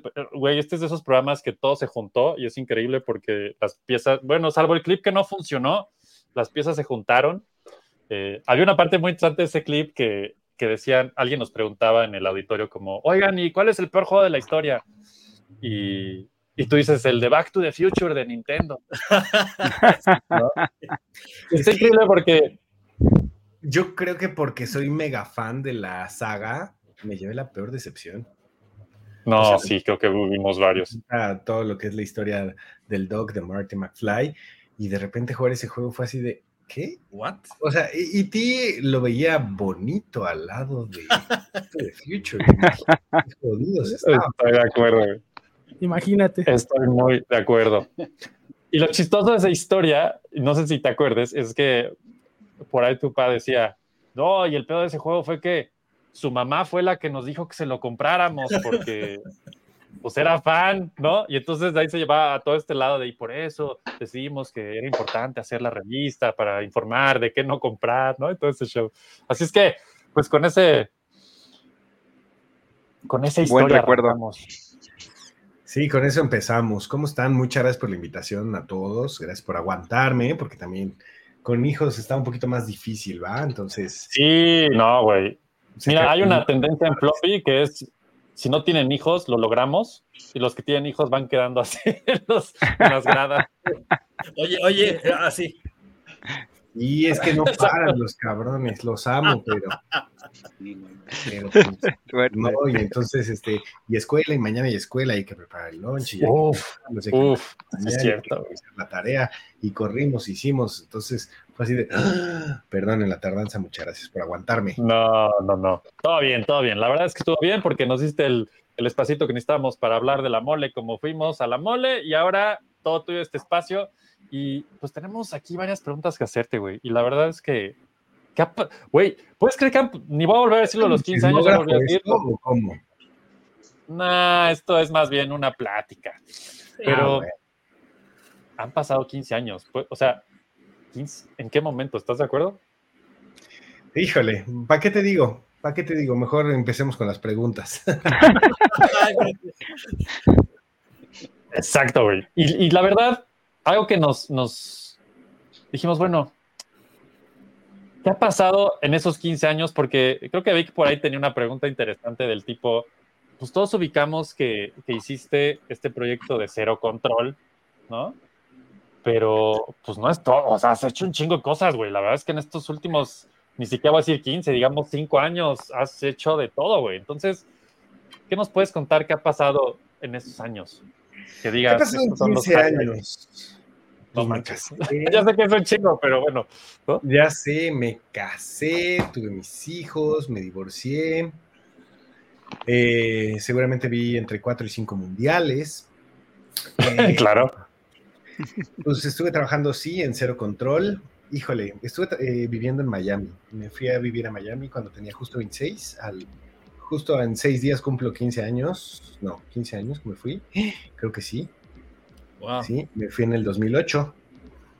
Este, Wow, o sea, seis despuesito. años, 15 años que me fui a vivir a Miami, me fui cuatro años en donde tuve la oportunidad de trabajar y de hacer unos internships este, en una radiodifusora que había por allá enfocada en deporte estadounidense, que era de Wow. mis pasiones. Y me regreso a los cuatro años justo para retomar Power Up Gamers y luego Cero Control. Empezamos otra vez con las coberturas de videojuegos. Eh, híjole, eh, he hecho he escrito programas especiales para Televisa, así como desde Nuestra Belleza México, los premios Oye, este Festival Acapulco, eh, las- la boda real entre el príncipe no sé qué y el, el otro, ¿cómo se llama? El que se casó con la actriz. He hecho eso. otro, he- sí. Sebastián. este, que se llamaba Tatuajes de la Vida, no sé qué. Eh, he hecho eso en Televisa, ¿qué más? He trabajado algunas cosas en TUDN, abrí la Federación Mexicana de Esports en el 2018. Eh, abrimos BitMe en 2019. Estuvimos trabajando ahí unos ocho meses. Oh, híjole, mano. Este, A eso me refiero. Son bastantes cosas. Sí. eh, En dos semanas empiezo a producir radio, este, en cuatro nuevos programas en Radio Chilango, en 105.3, una estación que acaba de abrir de capital en hace, hace 20, en 25 o 30 días, acaban de, de ser la primera señal. Mm, coberturas, viajes a todos lados, gracias a Dios me tocó viajar. Una mala pandemia, a los dos, primero a mi papá y ocho meses después a mi mamá. Este, híjole, no sé qué más decirles. ¿A qué hora duermes? Yo ya Exacto, con eso. Digo, por Digo- revisar mi curry, pero pues me da flojerita, pero más o menos. No, no, no. ¿Cuál, cuál ha sido en estos años, qué ha sido que digas, güey, este proyecto fue así, lo que de verdad, que, que tengas así como mem- mem- remembranza, que digas, este proyecto fue mi proyecto así, wow, corona del Sin duda. BitMe, sin duda BitMe, desde plantear el, el proyecto a personas que desconocían el tema de los videojuegos, que solamente se enfocaban Wow. en producciones este, eh, para Televisa Networks, que no entendían el mercado, eh, trabajaban. Claro. Y cuando lo presentamos, mi socio y yo, se volteó y me dice, ¿lo logramos? Y yo, sí. Finge que, no, que somos personas serias y después nos vamos a empedar y y nos vamos a, a- a divertir, pero ahorita finge. Entonces estábamos ahí con el director, sí, no, está bien, pues nos vemos la siguiente semana para ver presupuestos y eso. Fue una gran oportunidad laboral en donde me tocó trabajar con personas increíbles. Este, estuve a cargo de 60 personas más el staff. Me tocaba ser productor ejecutivo, me tocaba encargarme de revisar las 80 horas de producción original. Güey, esa es, esa es una pregunta, güey, ¿cómo llenabas 80 horas de producción? Es una locura, güey.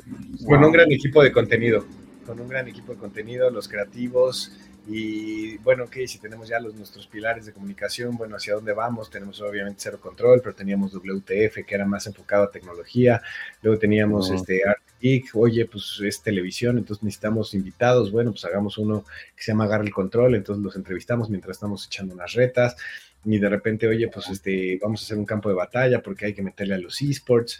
Entonces, como que tratamos de aterrizar todas las ideas en 12 programas, 12 programas y pues estuvo, estuvo divertido el reto desde ponerle el nombre, este, lo que aprendí también, porque pues obviamente aunque tuve la suerte de trabajar desde muy niño en la en lo que tiene que ver con producción de televisión, pues obviamente de repente pues, te sentaban así con el director musical y es que entonces vas a aprender a manejar el Dalet porque entonces cuando tengas esto y tenemos la biblioteca y, ah, ok, pero si ocupas esto, pagas licencia y yo, pues yo no la pago, la paga Televisa, entonces teníamos que Claro. eso, este, digo, hacer castings, este, armar el equipo, de repente pues yo tenía mis cabezas de producción, de contenido y pues ustedes háganse cargo, aquí está el presupuesto de la gente que necesitamos y yo confío en ustedes porque pues obviamente independientemente de que después los tenía que entrevistar, es la gente, yo tengo que confiar en la gente eh, y, es- y debo de confiar en esa gente que confía en mi gente. Entonces, pues es como parte de delegar, no sé si sea la palabra correcta, pero fue una sí, sí. muy, muy buena experiencia, muy, muy buena experiencia. Digo, lástima que se nos, nos acabó, pero yo creo que ese es el proyecto que, que más me ha gustado, independientemente de, obviamente, vivir en Miami, en la... en- en- claro. ¿no? Este, pero digo, No suena mal. No iba a la ¿Y- playa, ¿no? nunca regresaste? Mucho la ciudad. Claro, claro. ¿Nunca Miami se quedó en eso? ¿Nunca regresaste allá? De- he regresado muchísimas veces, este, para, digo, cuando me regresé Para a México, como tal, ¿no? años, este, me asocié con una persona con la que trabajaba en la productora de allá y abrimos la productora acá en México, justo fue con la que en diferentes proyectos y este, y pues la verdad es que estoy muy contento de haber tenido esa oportunidad, gracias a Dios, este, pues tuve la oportunidad de, de- de vivir en el extranjero, solo, después casado, este, seguir viajando y conocer a gente increíble. Uno de mis mejores amigos todavía es venezolano, sigue viviendo, bueno, no en, en Miami, pero en Tampa y lo sigo frecuentando. Todavía lo vi el año pasado. Entonces, sí, la verdad es que conocí a muchas personas. Me hizo, híjole, te puedo decir que hasta me hizo madurar. Digo, a los 25, 26 años ya debía de, de estar listo, pero pues, estás solo en un país Ah, no hombre, no listo. nadie, entonces pues hasta para pedir la pizza que no te dé flojera, entonces Claro, claro. Totalmente. Vamos a ver aquí rápidamente qué dice el chat. Dicen, saquen el toque, dice JC Vargas. Espérate, es temprano, güey, es lunes. Tania Flores dice, Gus. Gerald dice, saludos, mi buen chavo. Salvatore dice, wow, Javier. Sí, ¿Cómo están Javier. todos? Dice, Saludos. Salvatore, esto ya es Mugen. Polo dice, saludos, Javier. ¿Verdad que tu celda favorito es Twilight Princess? Eh, eh, No. No, mi celda favorito es Ocarina y yo creo que Tears of the Kingdom. Qué bárbaro. Estoy de acuerdo. Y, eh, Estoy De acuerdo. eh, se pelean ese segundo lugar entre Tears of the Kingdom, el primer Zelda, el del NES. Ah, es que pues, el clásico de clásicos, ¿va? Pues es que me tocó jugarlo y alguna vez jugaba a acompañar y me decían, pero ¿cómo? ¿Hacías lo de la vela para quemar y entonces nada más tenías una oportunidad y te salías y regresabas? Y le digo, sí, bienvenida a ¿Qué escuela? Así era esto, sí, señor. Dice Karel, van a pasar el clip de la agarrada de pierna. Ay, güey, hay una historia muy larga y estúpida. Ni siquiera es larga, es muy estúpida. Cuando fui a Nintendo Manía alguna vez, estuve ahí con ustedes, hay un punto, porque claro que el internet llegamos ahí, donde me agarras la pierna, güey. y todos dijeron, ¿qué hubo, qué hubo? Y yo, güey, yo llegué de una forma ahí, no les voy a decir cómo, así se queda la historia, listo. No voy a No, pasar clip. nada es gratis en esta vida, ¿va? Nada es gratis. Nada es gratis en la vida. ¿Hubo agarrado de pierna en esta ocasión? Le volvería a agarrar la pierna a Eric Salvatore. Pues la verdad es que no le falta chamorro. Ahí estamos. La distancia, el internet, luego platicamos. No hay mucho que agarrar. Le falta la carnita. Falta No carnita. no la. Exacto, exacto. Dice Roxanne, qué padre que hayas tenido tantos proyectos y oportunidades. Sí, la neta. Leona Ruiz dice, hace 15 años estaba jugando a foot en la primaria en lugar de aprovechar la crisis inmobiliaria para comprar patrimonio. Claro. Sí, ¿sabes qué? Sí. Pero pues mira, hace 15 años yo estaba haciendo floppy y aquí estoy haciendo floppy, no sé qué decirte, la verdad. Dice, ah, mira, por lo que dice, está bien, también Ocarina es el mío, segundo Twilight. Ok, Polo, ok, va, ya. No me sorprende. Eso ya está ahí. Ocarina, check. Sí, Bien. Ocarina. O sea, hasta hay un meme que sale Homero súper enojado. No me acuerdo qué capítulo era, pero decía algo así como: este, Cuando llegue mi hija con su novio, ¿qué es? ¿Twilight Princess u Ocarina? Exacto. a ver con qué llega el escuincle. Donde diga Ya sabemos. "El Zelda verde, puta. No, no, no. Exacto. Oye, y en esos 15 años ya vimos cuál es el top, Beat Me. ¿Cuál dirías que es el, el banquetazo que más te ha enseñado, güey? Que digas, chale, esto estuvo perro, pero de aquí todo cambió y ahora soy mejor. De, pues, de la federación, sin duda. O sea, imagínate que, digo, la abrimos en 2017, pero imagínate Ajá. un trabajo de cuatro años para convencer a personas de 65 años Uf, que los videojuegos sí. eran un deporte. Y entonces te topabas con pared y regresabas e ibas y no sé qué. O sea, todavía el nombre de la inscripción de la asociación civil es Federación de Sports, porque ellos no entienden lo que es esports y por qué es el E con E y no con I. Entonces, Sports. el acta es ¿Neta? Federación Mexicana de Sports, aunque ejecutamos como Federación Mexicana de Esports. Y Órale. de repente acercarte con personas así en las federaciones internacionales, porque de repente te dicen, bueno, pues para ser una federación reconocida a nivel eh, México, pues debes de estar reconocido eh, internacionalmente. Ah, ok, hoy internacional, pues necesitamos que me reconozcas, sí, pero pues para reconocerte primero debes de estar reconocido eh, en México. Y nacionalmente, ¿no? Muy fácil. O sea, Uy, ¿cómo resolvieron eso? No, sí, ¿cómo le No, resolvieron? este, hablé con el director del internacional, le, le expliqué y ahorita más que una persona con la que trabajo es un muy buen amigo. Digo, hemos tenido la oportunidad de vernos muchísimas veces eh, por viajes y por trabajo, pero la verdad es que este, él me ayudó, me ayudó a destrabar varias cosas. Eh, digo, es un tipazo, es un tipazo y, y le, le he aprendido mucho. De hecho, me ha ofrecido irme a trabajar fuera del país para trabajar en la internacional directamente. Wow, qué chingón. ¿Y qué es, qué es de la federación hoy, güey? ¿En qué va? Pues ahorita este, estamos otra vez en planeación, no digo, no vamos a hablar de temas este, políticos, pero digo, todo las cosas que están pasando y es súper difícil poder operar algo y ahora sí que hasta mi abogado me diría quédate callado, ¿verdad? Pero Exacto. trabajando mucho, eh, como aquí no se puede trabajar mucho, estamos trabajando mucho con la internacional. Para, Claro. Vamos a mandar a personas a, este, a Asia y Europa próximamente a competir y también a, unos, a unas capacitaciones y crecimientos. Para alguien, para alguien que no sepa, porque a huevo hay alguien que no sabe qué chingados es una federación de esports, ¿qué, cómo, lo, ¿cómo lo describirías a este, digamos, no un señor de sesenta y tantos años, pero alguien que actualmente te está oyendo y, y te dice, ¿qué es eso de una federación? Lo que queremos es regular a nivel deportivo, porque el deporte es competencia, no es una ejecución de, de, de, eh, de una, de un esfuerzo físico. Es regular la competencia en algunos videojuegos muy específicos para apoyar a los atletas, que son los gamers, y para apoyar al, a, pues, al, al grupo o al dueño del balón, en este caso, por ejemplo, EA sería el dueño de lo que era el extinto FIFA, ahorita que es este EA Sports FC, o este Epic con eh, cualquiera de sus juegos, este, el mismo Fortnite, PUBG, lo que a ustedes se les ocurra. Entonces, es tratar de canalizar los talentos, porque de repente muchos papás también, o sea, estamos ahorita en esta parte, uno de nuestros mayores retos es la parte de educación, porque hay que educar a los papás de decirles, deja jugar a los niños porque puede ser que tengan talento. ¿Qué significa? Tener un semillero, es como las fuerzas básicas del fútbol. Si el niño, Claro. no es lo mismo el niñito que lo apoyas desde los 11, 12 años, que ves que tiene un potencial para que vaya entrenando, para que alcance un nivel profesional, pues imagínate aquí en México, porque aparte los deportistas electrónicos, en- excepto en los videojuegos de peleas, pues ya están viejos a los 23, 24 años. Mm. Sí. Entonces, este, pues debes de detectarlos desde los 9, 10 años para poder tener cierto crecimiento. Pero Wow. fíjate Wow, que, que ahí, Javier, y perdóname que hay que, que, que, que me meta yo en la plática. No, pues estamos para eso, ¿no? Es, ¿Ese es- no? ¿O qué?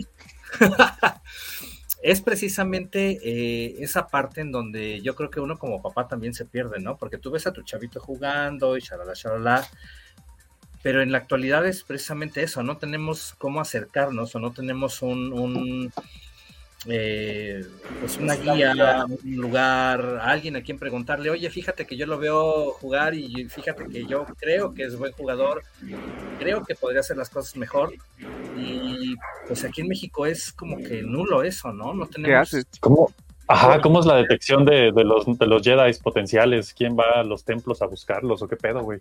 Pues es que justo eso es parte de la planeación, Ah. desde la parte de la educación, desde tenerlos en las escuelas. Eh, obviamente también te enfrentas con un tema eh, social que no es para discutir, pero no es lo mismo eh, la gente como tiene la fibra óptica en Tabasco a como la tiene en la Ciudad de México. Entonces podemos tener un No, gran y talento. hablemos de la mía, güey. Ajá. O sea, exacto, no podemos decir Bichino puede ser un gran talento, pero no tiene buen internet y se pierde la- el- eh, Claro. pues, se diluye. Entonces hay diferentes factores que debes de tomar en cuenta. Digo, hemos hecho quién sabe cuántos estudios, cuántas este, detecciones de, pues, no te voy a decir anomalías, pero de problemas que existen en, en nuestra sociedad.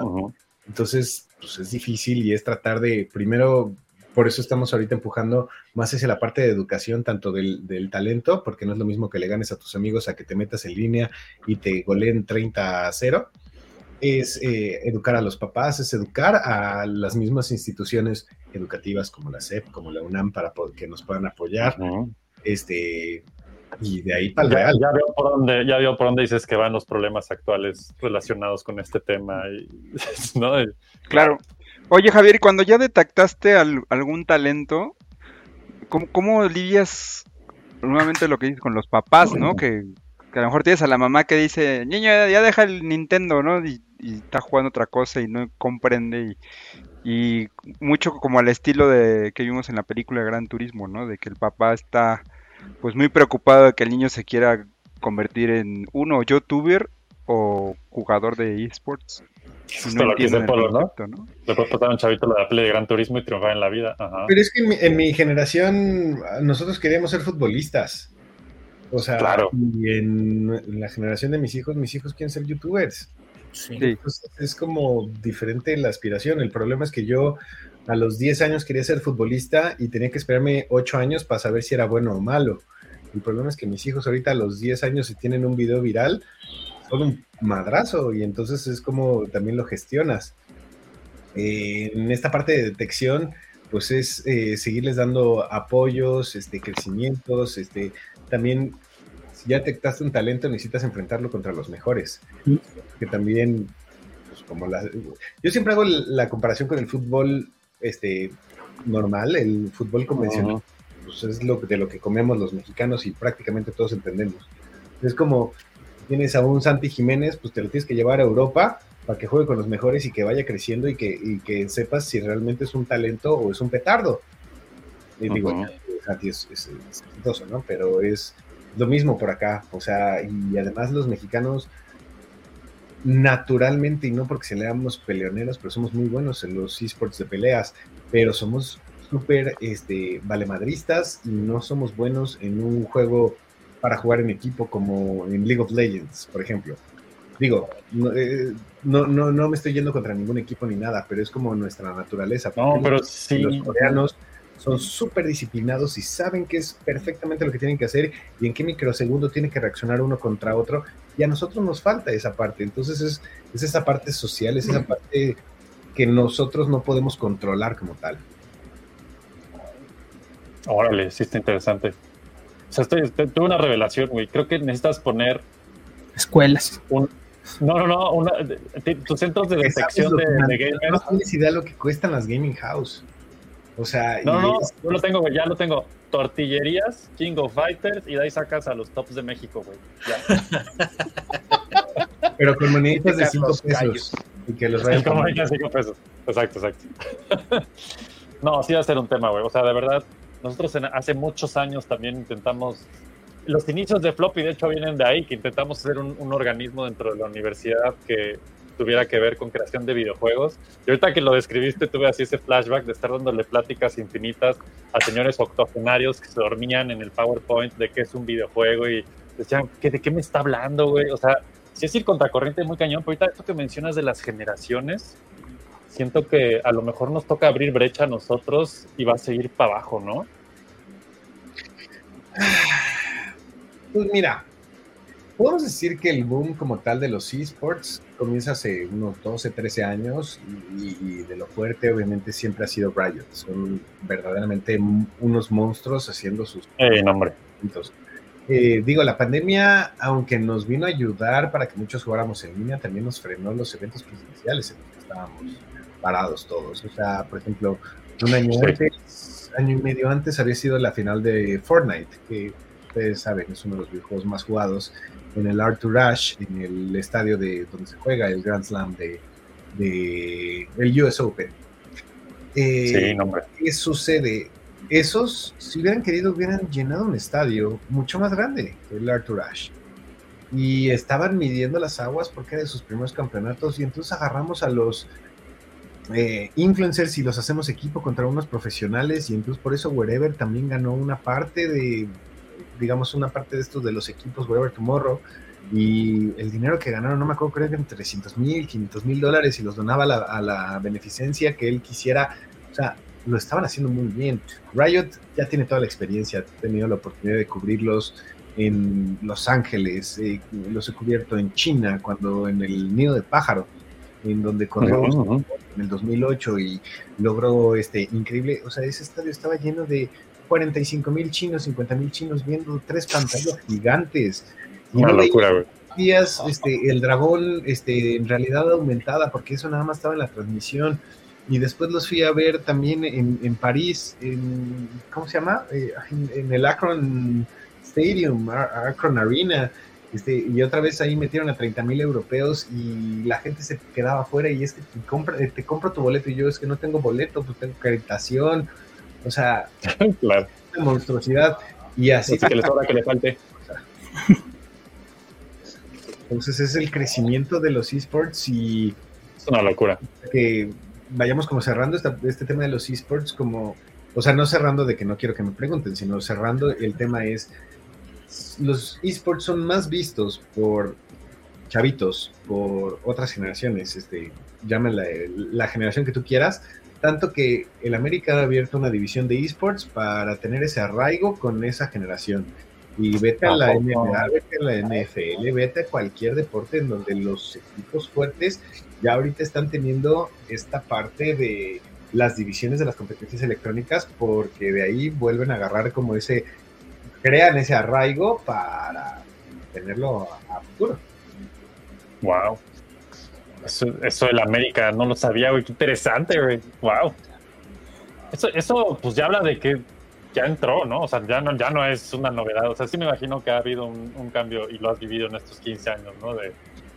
Yo me acuerdo cuando empezó este proyecto y lo medio mencionaban y así, sonaba, todavía sonaba como a ciencia ficción, güey, así de los esports en México. Era como, híjole, a ver, ¿no? Y a mí me tocó ver una final de League of Legends en la Arena México y me cagué, güey. O sea, cuando vi la cantidad de gente que había ahí. Aparte era ver lo que pasaba en la pantalla, no tenía idea qué pasaba, güey. Porque yo estaba cubriendo, haciendo foto. Y yo decía, güey, esto no entiendo nada de lo que está pasando en esa pantalla gigante. La gente está más prendida que en un concierto. ¿no? Y, luego- y era una cosa que decía yo, güey, esto ya, esto ya es otro pedo, güey, esto ya es otro nivel, ya, wow. ¿No? Y No, y te tocó ver la. Pues, regional. Yo, eh, yo, yo lo veo así como, te tocó ver la regional que es muy buena, viste la, la CONCACAF, ahora imagínate ver un mundial. Sí, no, no, no, no, nada que ver, güey, nada que ver. O sea, y digo, no, no es por hacer menos, pero aparte está también planeado que el mundial lo tienen a 30 días, entonces igual es fase de Claro. grupos, eliminatorias, cuartos, semi, no sé qué, hasta que llegas a la grande final y ya No, tienes. Y ganan millones, o sea, es una locura, o sea, es una los cosa de increíble. O sea, el International que, que llega a pagar más de 20 millones de dólares, o sea, lo gana Sí, más los de que, Dota. gana más ese equipo que cualquier tenista profesional, llámese Djokovic, Nadal o en su momento Federer. Es, una- es que cuando haces esas relaciones dices, Es que eso es lo que no entiende y no dimensiona la gente, pero eso ya es la realidad que te estoy hablando de hace cuatro años. sí, ya tiene un ratito. Prepandemia, digamos, ¿no? Sí, sí, sí, sí. Entonces es todo un tema que mientras más conoces, más te divierte y más te apasiona. Sin duda. Kizzy Rocksoul. Hay un video muy interesante de una persona decía, si tienes a un niño que no sabe matemáticas, pero sí español, ponle un tutor de español porque puede tener talento. Creo que aplica lo mismo aquí. Oye, ¿cuál es un tutor de gaming? Eso está poca madre, quiero ser eso, no mames. O sea, hasta ahí, sí, o sea, hay de todo, ¿No? hay de todo. O sea, debes de conocer el, el deporte, porque aparte, todo- algunas personas piensan, ah, pues un eSport es cualquier videojuego que puedas jugar en- con dos controles. No, mi chavo, o sea, el eSport debe de cumplir ciertos eh, requerimientos desde tener una base de jugadores de X número, debe de tener servidores, Oh. únicos, debe de tener autosustentable, debe de tener este juego balanceado y no este un pay to win. Y así te Claro. empiezas a desglosar y no es como nada más, ah, yo te gané en Tetris. Ah, bueno, pues sí, pero pues, digo, Tetris es un mal ejemplo porque sí hay un campeonato de Tetris. Sí lo Pero- pensé, dije, no te es malo. No, todos conflictuados. Exacto, Sí, pero o luego los esports, eh, al principio es, es que los esports son todos los videojuegos de deportes, no, güey. No, no, no. No, no, sea, no, pues nomás acá, pasar Ivo hace unos Igual- meses y Están los MOBAs, eh, eh, sí, es- están los, eh, están los MOBAs, los de peleas, los, los mismos de deportes. Hay diferentes géneros. Fíjate. Igual y no nada más es jugar, ¿no? También hay que entrenar, entender el juego, cómo funciona, las mecánicas, cada, cada elemento que te puede llevar o no a la victoria. Y más cuando son en equipo, es ok, vamos a plantear esta situación en donde este, Vic está dañado, entonces Alfred, Pablo y Vicino pues tienen que hacer esto y esto y esto, y entonces vamos a intentar con estos tres, pero como ya existen más de 130 campeones en, en League of Legends, es si nos atacan con este, si el jungla hace esto. No, no, es una locura, güey. De planear- Todas las variables posibles. Ajá, tienes que hacer jugadas, todo, sí. Sí, está muy cabrón. Sí, pues bueno, hay, de hecho hay varios documentales, ¿no? De, de, de esta gente que se dedica profesionalmente a esto y no me acuerdo dónde- cuál era o cómo se llama, pero tiene ya varios años que lo vi, que veías estas casas de entrenamiento en China, en Corea, no sé en dónde, Y es una cosa que dices, wow, o sea, Las comen, duermen. En 2017 hubo un millonario ruso que invirtió 20 millones de dólares en comprar como, no te voy a decir este, un rancho, pero sí era así como una hacienda para tener a su equipo y los tenía así, pero súper cerdos, o sea, súper cerdos. O sea, el mejor Wow. internet, las mejores computadoras y todo, porque pues es una inversión a futuro. Claro, claro. Aquí se pelean en Twitter. ¿Cómo? Y aquí se pelean en Twitter los dueños de los equipos con otros jugadores. Exacto. Y, y la que, las que no te enteras, ¿no? También. Oye, y fíjate que hace rato platicabas, Javier, de esta parte en donde es como ir a sacar tu número del seguro social, ¿no? Así de, ¿quieres trabajar? Tráeme tu número del seguro, ¿no? Y vas al seguro y pues primero tienes que trabajar para que te lo den, ¿no? ¿Tú Pues la verdad es que yo soy de la generación que no, ya no me tocó el seguro social. Ah, no. bueno. No, pero lo de los trámites, ¿no? De que quiero ser reconocido como federación. Ah, sí, pero te tienen que reconocer allá primero en México. Pero ahí no hay un organismo que reconozca. Y es ¿Crees el que sí sería más vicioso. viable ayudar a, a- a una estructura de, de eSports aquí en México más desde afuera? ¿No será ese el camino? Eh, ¿Ayudar en qué sentido? Digamos. Digo, a que, a que se le facilite a la, a la, a la federación este, Eh, nosotros, en- eh, ah, es un, tema un poquito más complejo de lo que parece, pero hay eh, organismos como el SINADE, la CONADE, la CODEME, que debemos de cumplir, cumplir ciertos reglamentos, pero también existe una cosa que se llama el RUD, el Registro Único del Deporte, que te exige a que tengas este, diferentes, eh, que cumplas con diferentes cosas para la renovación cada año de la federación. Entonces, yo puedo proponer algo, pero pues si no está en mis lineamientos o si no está en mi root, no lo puedo hacer. No.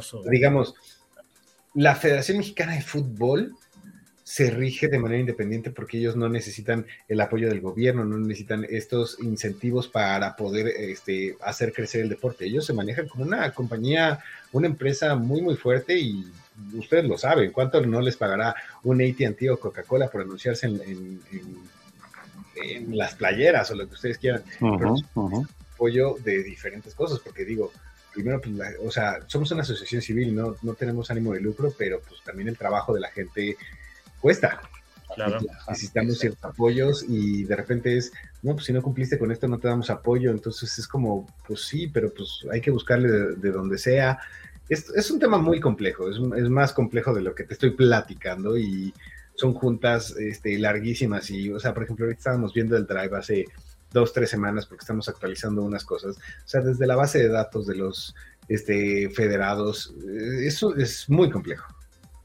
Sí, suena intenso. Sí, suena, suena aburrido, pero en la práctica no lo es. Es que sí es este, de horas nalga y de, y de estar realizando. O sea, no, Sí, no- sí, claro. o sea, porque también es, estás metido con una responsabilidad federal.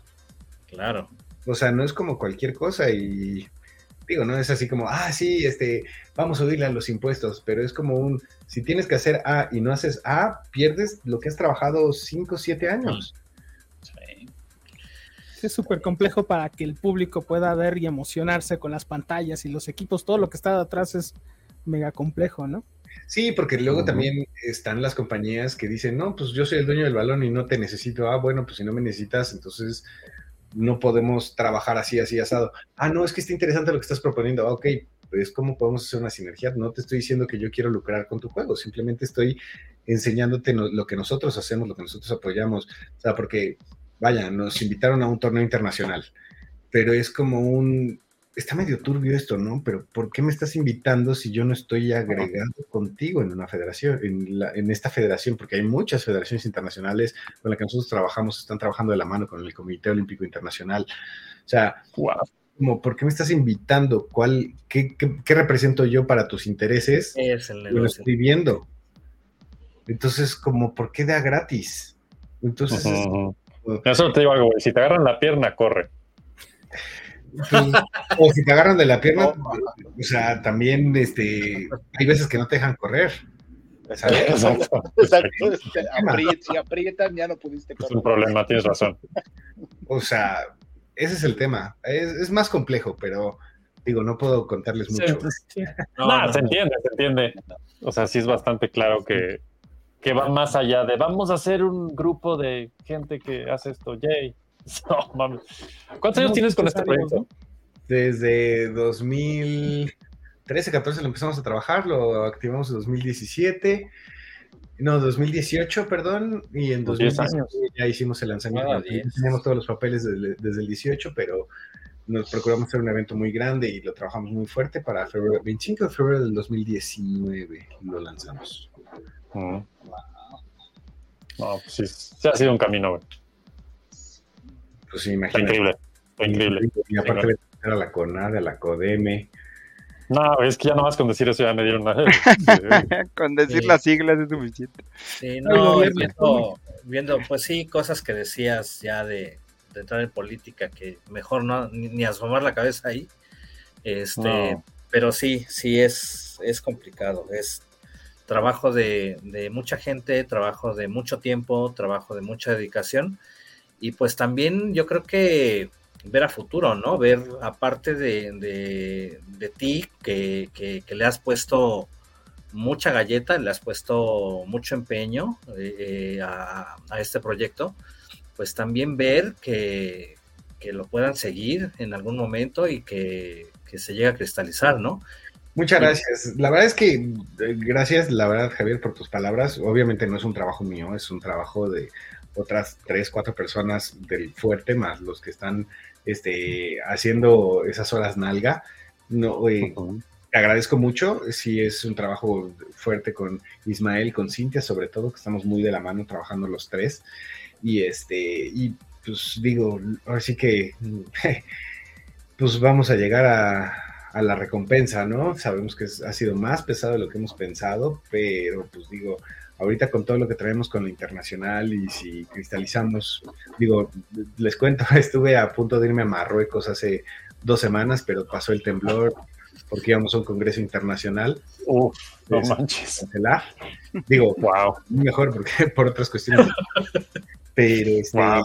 Sí, no, ahorita está la internacional en, en China, me invitaron, tuve la fortuna que me invitaran, simplemente no pude ir por, por otras cuestiones personales, pero lo que traemos en, en boga con la internacional, cerrándolo en enero, febrero del próximo año, va a ser muy, muy grande.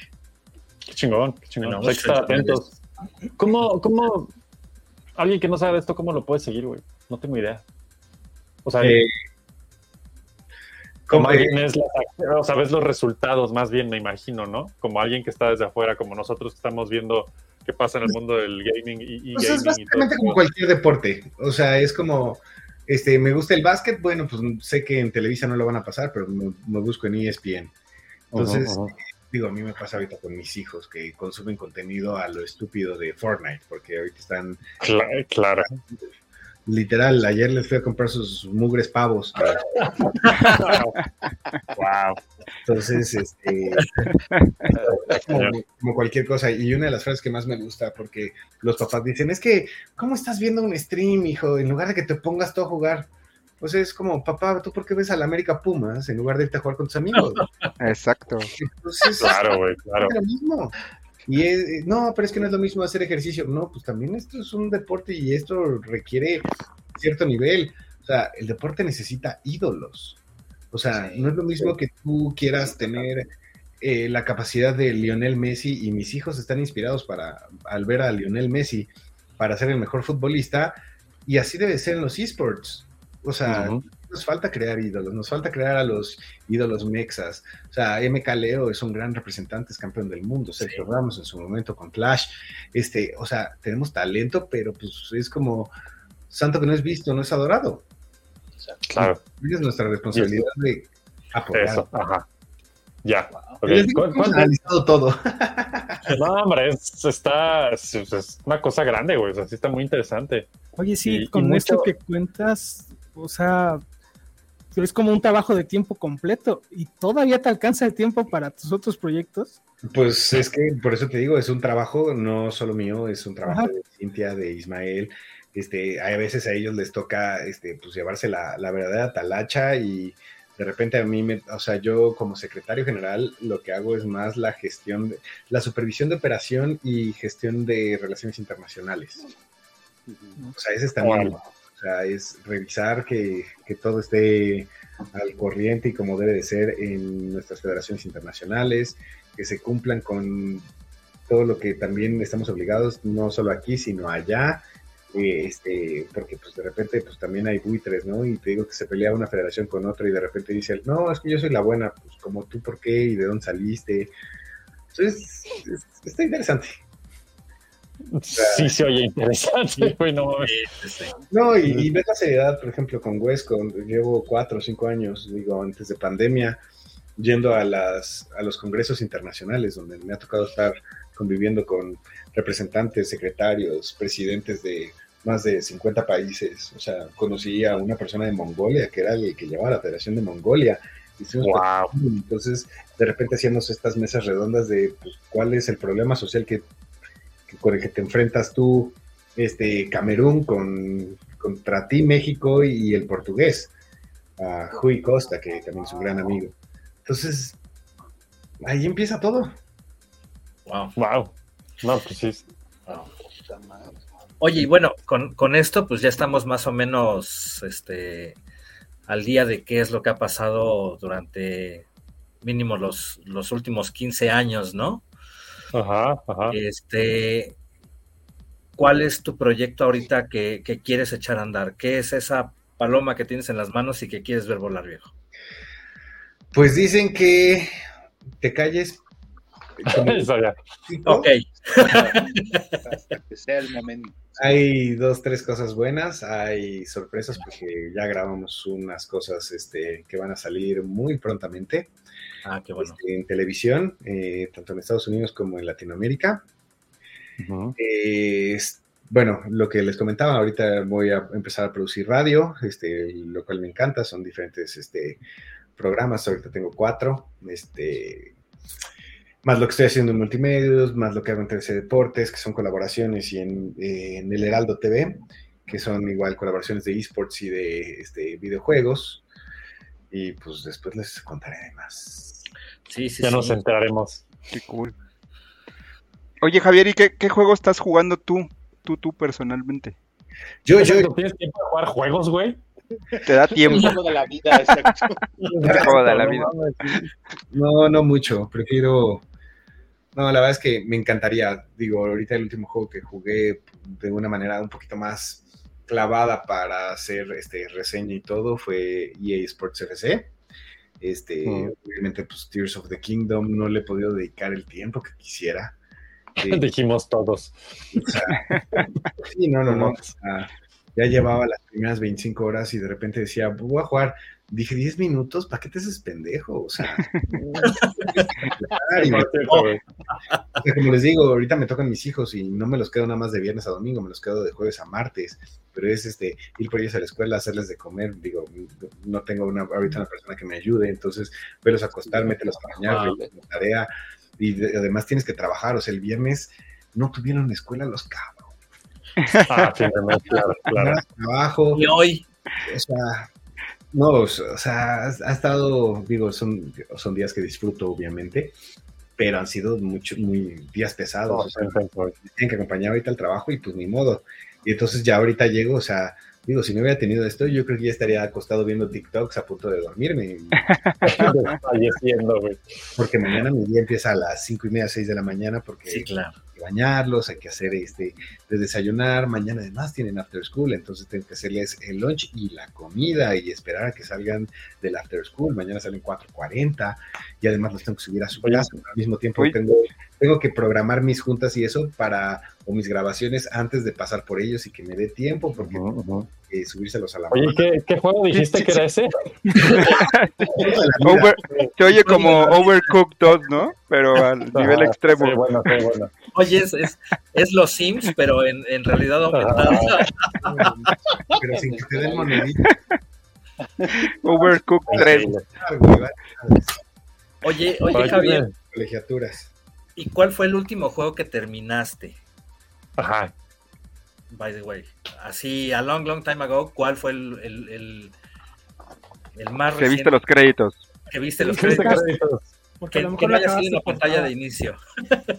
Pues yo creo que The Last of Us 2. Pues yo creo que The Last of Us 2. Ah, O sea, digo, todavía. Sí. Sí, sí, sí, sí. o sea, Muy bien. no, The Last of Us me, me vuelve loco. Este, yo creo que fue el último que sí le dediqué y lo platiné al 100%. Y digo que fue en pandemia. No fue Sí, fue en pandemia, pandemia. justo. Este, he jugado muchísimos juegos, pero pues hay otros que no puedo jugar. O sea, un Elden, este, como les decía, un Tears of the Kingdom que no puedo jugar. ¿A qué hora, güey? Ajá. No hay forma. Porque pa- aparte de repente, bueno, pues dices, bueno, ya este fin de semana no me tocan los niños. Pues vamos a dormir o amigos o la novia, lo que sea. Y Oye. dices, híjole, pues este, hay que hacer cosas, hay que ver a la familia, los imprevistos. O hay veces que no me tocan los niños y los niños me hablan, papá, vente a jugar conmigo fútbol a la cancha. Uf, pues, pues, no tienes el corazón para decirles que no. Claro. No, y, y- y Claro. es algo que te voy a decir. Eso es lo que se queda con ellos. Ellos pueden, nosotros podemos ponerles 25 actividades, pero realmente de las que se van a acordar es en las que jugamos directamente con ellos, en las que nosotros los correteamos, en las que hay de por medio una actividad física entre, entre ellos y nosotros como papás. Es lo que al paso del tiempo se queda, se queda con los chavitos. En las que ellos quieren estar contigo y tú accedes. Exactamente. Sí, no, o sea, digo, los amo y digo, mi hijo tiene 10 años, hoy lo vi altísimo y lo comparaba con una amiga y le dije, güey, ya te llega a la nuca. ¿En qué momento? Pero yo lo sigo viendo y es mi bebé y papá, o sea, hoy, hoy que ya lo estaba acostando, este, de repente me dice, este, papá, te quiero mucho, no me quiero ir hoy, hoy, este, mañana a mi casa. Oh, Y este, y me puedo pasar a dormir contigo, es que me encanta estar contigo y no me lleves a mi casa. Puta, o sea, sigue siendo un niño, ¿sabes? Claro, claro. Ay, espérenme tantito que. sí, sí, dale, dale, dale. dale. No, me estaban llamando y como se conecta. Ahorita va a entrar Ahorita Vamos a ir todo el mundo la, la llamada.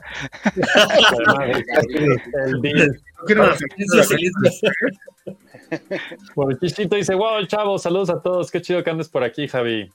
¿Cómo andas, Chito? Javi regresó y en forma de fichas.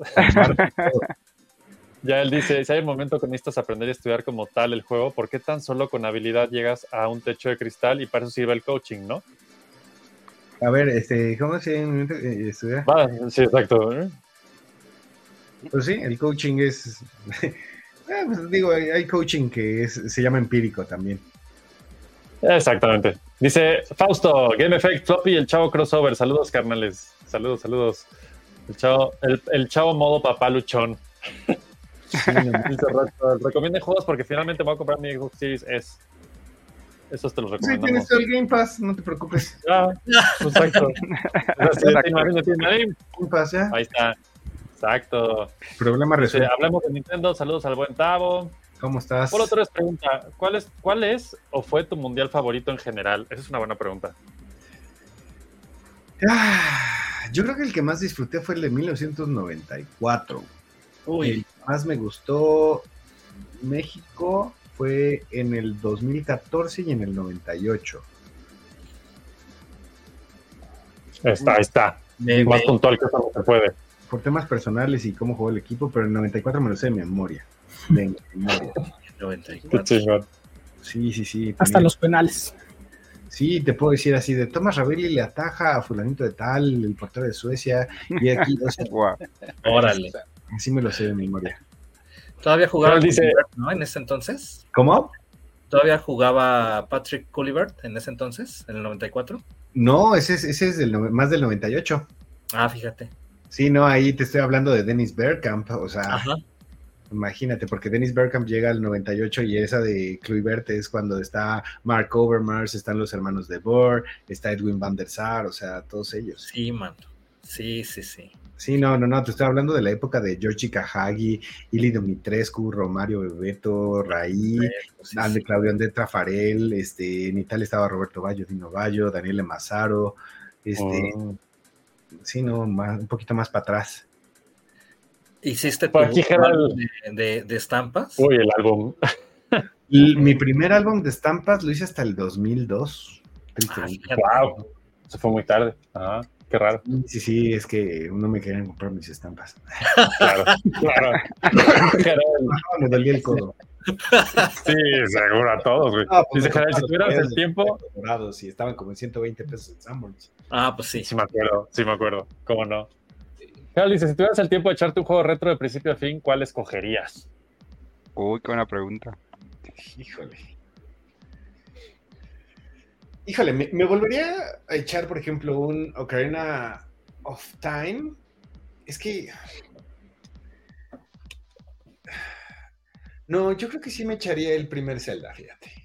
Pero otra vez así de decir, bueno, pues no, no lo agarres con guía. O sea, borrar, Como- ah, sí.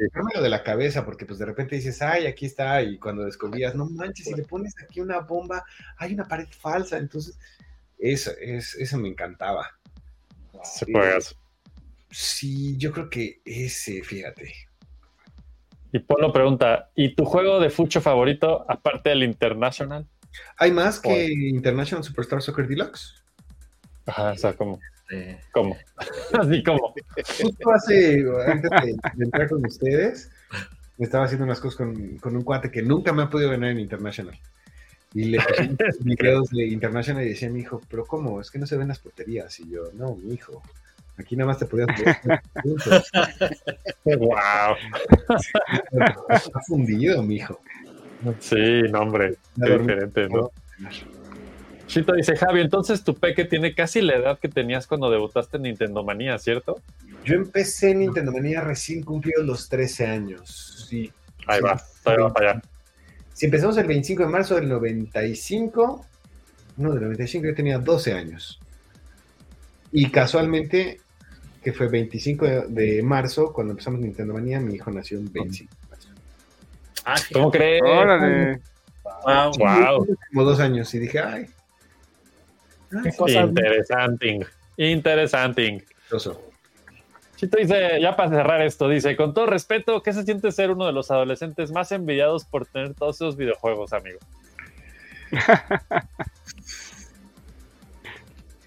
Pues es que no te voy a decir envidiado, también había gente que le caía mal porque monedita Pues de es que oro. sí, ¿no? Pero aparte, digo, tuve la suerte de que estaba en una, o sea, que el programa fue exitoso.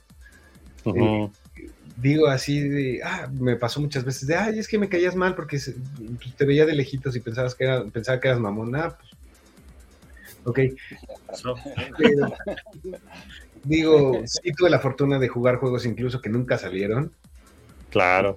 Los prototipos este, que llegaban a Club Nintendo, lo que jugué en E3, o sea, a mí me tocó jugar el Wave Race, no en las, en las motos acuáticas, me tocó jugarlo en, en los lanchas, ¿no? Primeritos. Las, las lanchitas. Una. Pero sí te puedo decir que más que odiado, sí, sí esa parte de envidiado, sí, sí, sí me pasó. Seguro, sí, güey. Y es que a esa edad está cañón, güey, que, o sea, Te tocó ver a Mario transi- hacer la transición de Mario al 3D. te hubiera pegado un tiro. sí, güey. Oye, ¿y si tenías acceso a una cantidad absurda de juegos o solo era lo que llegaba a la redacción o no sé? O sea, si eras, si te sentías privilegiado con- contra todos los pobres que teníamos que ir a... Pues no te voy a decir que me sentía privilegiado y te voy a decir algo que, vaya, sin ser mamón, pero es, es como te diré. Imagínate que tú, que tú eres futbolista del América y tu hijo o, o tú o tu papá juegan en América y tú juegas fútbol con todos tus amigos, sus amigos que juegan en el América, que son Sí. ídolos para mucha gente. Entonces, sí es algo normal. Para mí fue algo muy normal que mi papá de repente llegaba, ah, pues te, te trajeron este juego, ah, gracias, pues. Pues me acuerdo que mi papá llevó el Bomberman con el adaptador para jugar entre cuatro en el Super Nintendo cuando todavía no salía. Entonces, Guau. pues, wow, no sé qué, está padrísimo. Y yo, ay, pues sí está padre, gracias, papá, y ya se lo llevó, o lo que sea. O sea, es como para mí fue algo Era parte de tu vida. y que no, o sea, que no lo entiendes hasta que lo razonas ahorita ya, después de crecer de Claro, claro. o sea, sí, eh, o sea, lo que le decía a mis hijos, y de verdad, esta es la peor pinche prueba. O sea, no tienen idea lo que me costó comprarle a mis hijos porque es algo que para mí, gracias a Dios, nunca ha sido este, un gasto o una inversión o como lo quieran ver. O sea, para que yo pague algo de videojuegos es extremadamente raro. Entonces es como un, una normalidad que me tocó. Fui muy afortunado, así como muchos juegan fútbol con Iker Casillas porque su papá juega en el Porto y no tiene ni idea ni quién es Iker Casillas o Messi y Claro, claro. este, oficio, trabajo lo que sea. Sí fui bendecido, pero sí no está, no, no- no es por mala onda, pero pues me tocó eso, gracias a Dios. Y a mi hermano también y justo también Claro. No, con- no me acuerdo que subí una historia de Instagram y me escribió uno de mis amigos de toda la vida de, ay, sí, yo me acuerdo que también era afortunado porque me tocó jugar Mortal Kombat antes de- del lanzamiento contigo en el Super NES. Y yo, ah, pues qué cagado, yo ni me acordaba, güey. Había sido, ¿sabes? Fíjate que algo, algo así te iba a comentar. Eh, pues es circunstancial, ¿no? O sea, de hecho, pues muy pocos de nosotros tenemos, es más, me atrevería a decir que nadie. eh, cuando estamos chicos, pues tenemos como para escoger qué es lo que queremos en nuestra vida y yo creo que muchos de nosotros eh, planteamos ese tipo de situaciones desde el sentido en lo que se llegó a representar o en lo, en lo que se llegó a proyectar en, en tus proyectos iniciales, como en este caso Nintendo Manía, ¿no? Pero fíjate que precisamente esas circunstancias son las que tenemos que ir puliendo a lo largo de, de nuestra vida para ser mejores seres humanos. Y pues digo, en, en, el caso del crecimiento de cada uno, del crecimiento personal, pues se refleja en el trabajo, se refleja en las ganas, se refleja en, en los detalles, ¿no? En todas esas cosas que ponemos. Y yo estoy completamente seguro ahí de que tus chavos eh, son completamente felices por tener un papá dedicado. Y este, de verdad que ahí es, es lo mejor que podemos hacer, estar con ellos. Muchas gracias. Sí, digo, hasta, o sea, digo, odio Fortnite, me cuesta mucho trabajo ser paciente. O sea, no me cuesta trabajo jugarlo, me cuesta mucho trabajo ser paciente para los Battle Royales. O sea, Sí, en, claro. general me cuesta un trabajo. O sea, yo soy de este, los Crucibles de Destiny, de me mataron y otra vez y moriste 10 veces, sí, güey, pero pues en chinga en 10 minutos, ¿no? Y esto de Fortnite, Ajá. Revíveme, no sé qué, y espérame tantito. Y entonces tener esa paciencia, yo no la tengo. Y mis hijos, este, "Ah, es que papá, vamos a jugar, ah, pues órale. O de repente, este, eh, no sé, por ejemplo, la, la subí en un Close Friends de Instagram. Eh, tuve la fortuna que me mandaran el EA Sports FC eh, hace 15 días, creo, algo así, antes del lanzamiento, como unos 10 días antes. Cuando se enteraron mis hijos, así de, pero papá, podemos ir a jugar contigo, no sé qué, no sé cuánto. Y yo así de, no, pues son días que eh, tienes escuela y tienes que ir, te, te- te toca con tu mamá. Entonces se inventaban, ah, podemos hacer que me lleve mi papá a la escuela, entonces me llevas a las 7 de la mañana y entonces los días, de los últimos 10 días, así de papá, podemos, ¿nos puedes llevar a la escuela? Papá, pero este, me ayudas a hacer la tarea, pero podemos, tú, tú me llevas a la escuela o podemos a casa?" Porque obviamente pues, estaban emocionados y, y- y justo era lo que, lo que publicaba esa vez es, a mí me tocó la emoción y esa normalidad de, de que le- me llegaban los juegos antes y, y me llegaban los, le llegaban los juegos antes a mi papá y yo tenía la fortuna de jugarlos y yo me divertía muchísimo. Obviamente, cuando llegó International Superstar Soccer, que antes, eh, que a nosotros nos llega, Hombre. co- nos llega como J-League y por eso aprendo los equipos japoneses como el Kashima Antlers y todos esos. Claro. Es esa fortuna. Entonces, ahorita lo vi y dije, no manches, también la satisfacción como papá de de repente ver a tus hijos está bien fregona. Sí, Sí, claro. sí. Entonces, este, digo, no porque mi hijo vaya a llegar, oye, yo ya jugué EA Sports FC, 10 días más, hincha mortal.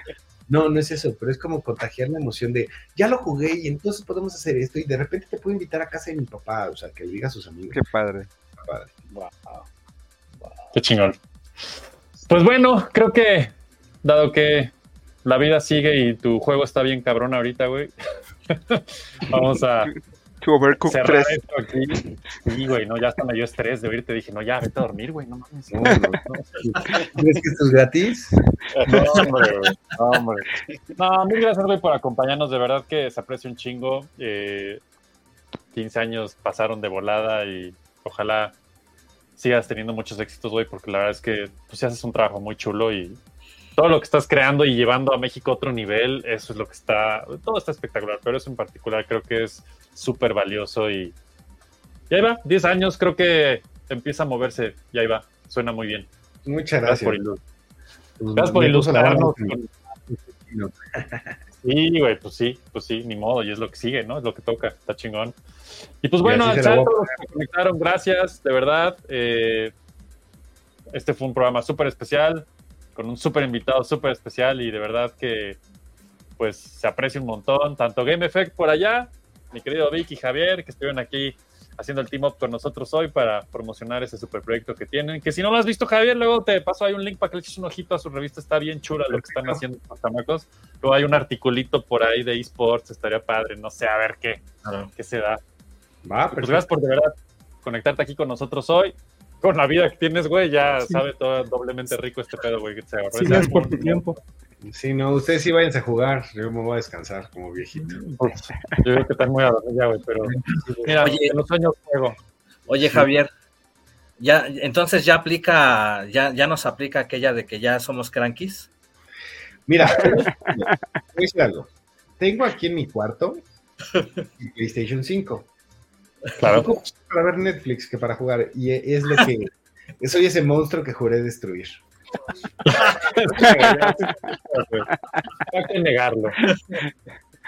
Aquí, el cuarto piso presente declarando que la vida es lo que es y la disfrutemos como debe Aún ser. somos jóvenes, muchachos. O sea, es normal. Sí, sí, sí. Y pues bueno, esto fue Floppy Radio episodio 42, Game Effect, Cross, Floppy, más mi querido Tavo Rodríguez, el buen Javier que está por aquí con nosotros. Eh, ya saben cómo seguirnos. Voy a ver si puedo poner el clip antes de irnos. Ya se pueden salir cuando lo pongan, no hago bien. Este, si jala, chingón. Si no, miren, este programa que se hizo hace 15 años está en YouTube. O sea, lo pueden oír completo. Está por ahí en mi canal antiguo, perdido de Eric Vichino. Si quieren oír el programa completo, estaría padrísimo, padrísimo que nos apoyen en Patreon, ¿no? La verdad.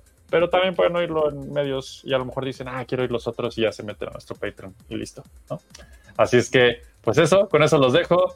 Javier, de verdad, otra vez, un gran abrazo. Gracias por conectarte, gracias por estar aquí con nosotros, compartirnos un ratito de tu vida este, y actualizarnos, ¿no? En, en qué pasa en estos últimos años contigo. Estaremos pendientes de lo que sigas creando. Supongo que para estar al tanto, pues, conseguirte en redes ya la armamos. Eh, ¿Cómo sabemos? Es- Este, sí, publicaré en redes eh, pronto. Ya lo verán. Ya lo verán. No puedo decir lo Espérenme, que. acá. Stay No. Con do- dos talentazos más el equipo, este, traemos algo muy bueno y de aquí y también para enero y lo que sea. Pero ahí, ahí serán Por eso, enterados. por Se eso. irán enterados. En su momento. Y al chat, gracias a todos los que se conectaron. Sé que no pudimos ver todas sus preguntas, nos faltó tiempo, pero pues también ya hay que cerrar esto para que todo fluya en la vida. Y Javier pueda levantarse mañana a las 5 de la mañana para llevar a sus chamacos a la escuela. Yo agradezco no tener que estar esta mañana, pero voy a solidarizarme contigo y ser una mejor persona o algo así. Así es que bueno. Perfecto, muchas ¿Dónde- gracias por la invitación a todos. Gracias. No, hombre, a todos ustedes les recordamos que estamos todos los lunes con Floppy Time, los viernes con Floppy Radio nuevo formato, jueves y martes Floppy Beats. Y Game Effect, ¿cuándo están ustedes en vivo, Vic?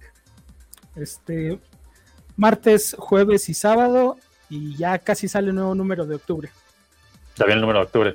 Javier, tú no estás haciendo ahorita ningún tipo de en vivos ni nada de eso ya, ¿verdad? ¿A qué hora? Necesito a producir un programa de radio deportivo de 5 a 6 de la tarde completamente en vivo. Wow, no, pues ya está, ahí está. Si lo quieren escuchar, ahí está su programa. Y algo iban a decir, estoy seguro que alguien iba a preguntar algo de cero control y no lo hicieron. Ahora es cuando, ya nos vamos, últimos segundos, ¿nadie? ¿No? ¿Qué pasa con cero control, Javier? ¿En qué va? Nomás yo quiero saber, por curiosidad. Este, nos hackearon el sitio, ya lo estoy arreglando esta semana. queda. Oh, no. Pero digo, las participaciones de lo que estamos haciendo en G, bueno, en el Heraldo, Multimedios y TVC Deportes ahí siguen. Y este, Ah, bien. Sí, no, eso, eso ahí sigue. Wow. Bueno, excelente. Entonces ahí está, cero control, también síganlo, ya se la sabían, no sé para qué tengo que decirles esto a estas alturas, pero bueno. Ahora sí, esto fue Floppy Radio, episodio, ¿qué dije? 42 o algo así. Acuérdense que me faltan unos 15 minutos en encontrar la salida, pero ahorita la encuentro, ya la tengo, excelente. Este, y pues ya, una vez más, gracias Javier, de verdad, se aprecia tu tiempo y que estés aquí con nosotros el día de hoy rememorando ese programa de 15 años, güey, en qué momento, ya no voy a decirlo más. Y pues acuérdense, Floppy, todas las semanas, Game Effect también, y sigan a Javier, Cero Control, y lo que viene vendrá. Y eso es todo por hoy. Voy a ver si juego el clip, y si no, nos vamos. Y ahí se ven. Saludos a todos, abrazos, y que el Floppy, el Game Effect y el Cero Control esté con ustedes. Eso. Gracias, cuídense. Estamos en Sí, contacto. es, eh, realmente ideal. Y para los que traemos el, el videojuego desde, desde antes, este, hay muchos juegos que no son forzosamente de utilizar el, el control así de... Porque sí, sí, Sí, es muy cansado y es, es muy divertido. Creo que es mucho más divertido en, en ese sentido.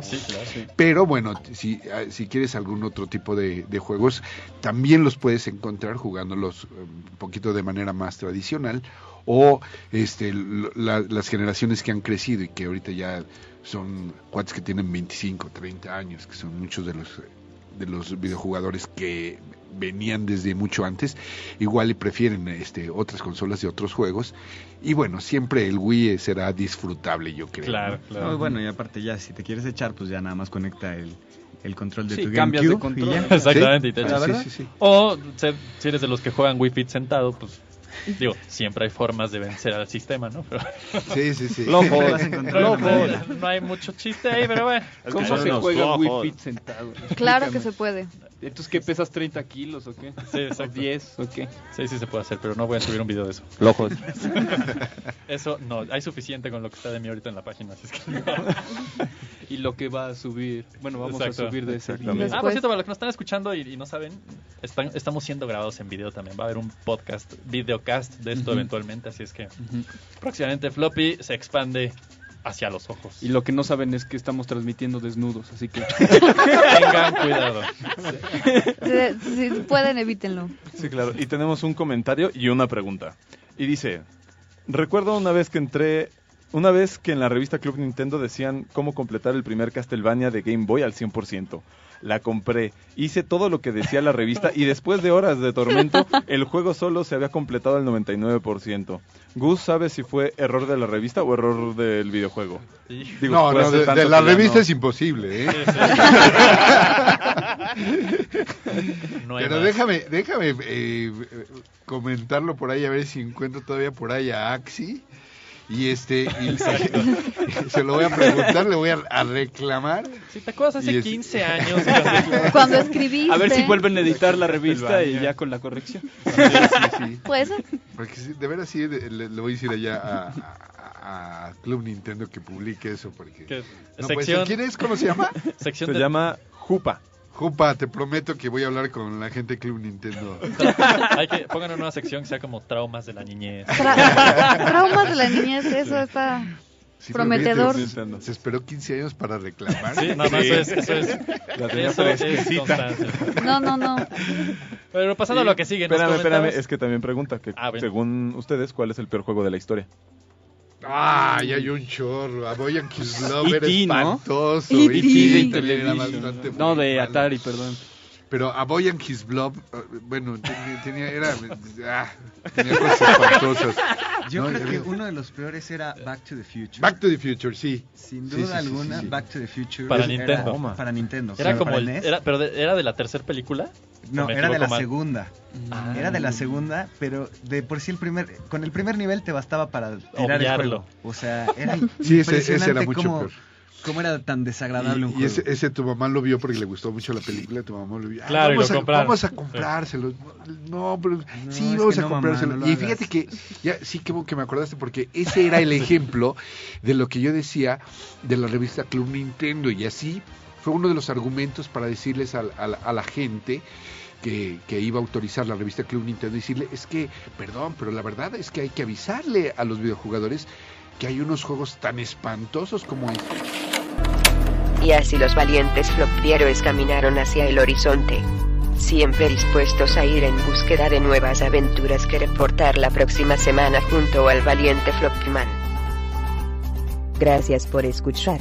Floppy, Hasta la próxima. floppy.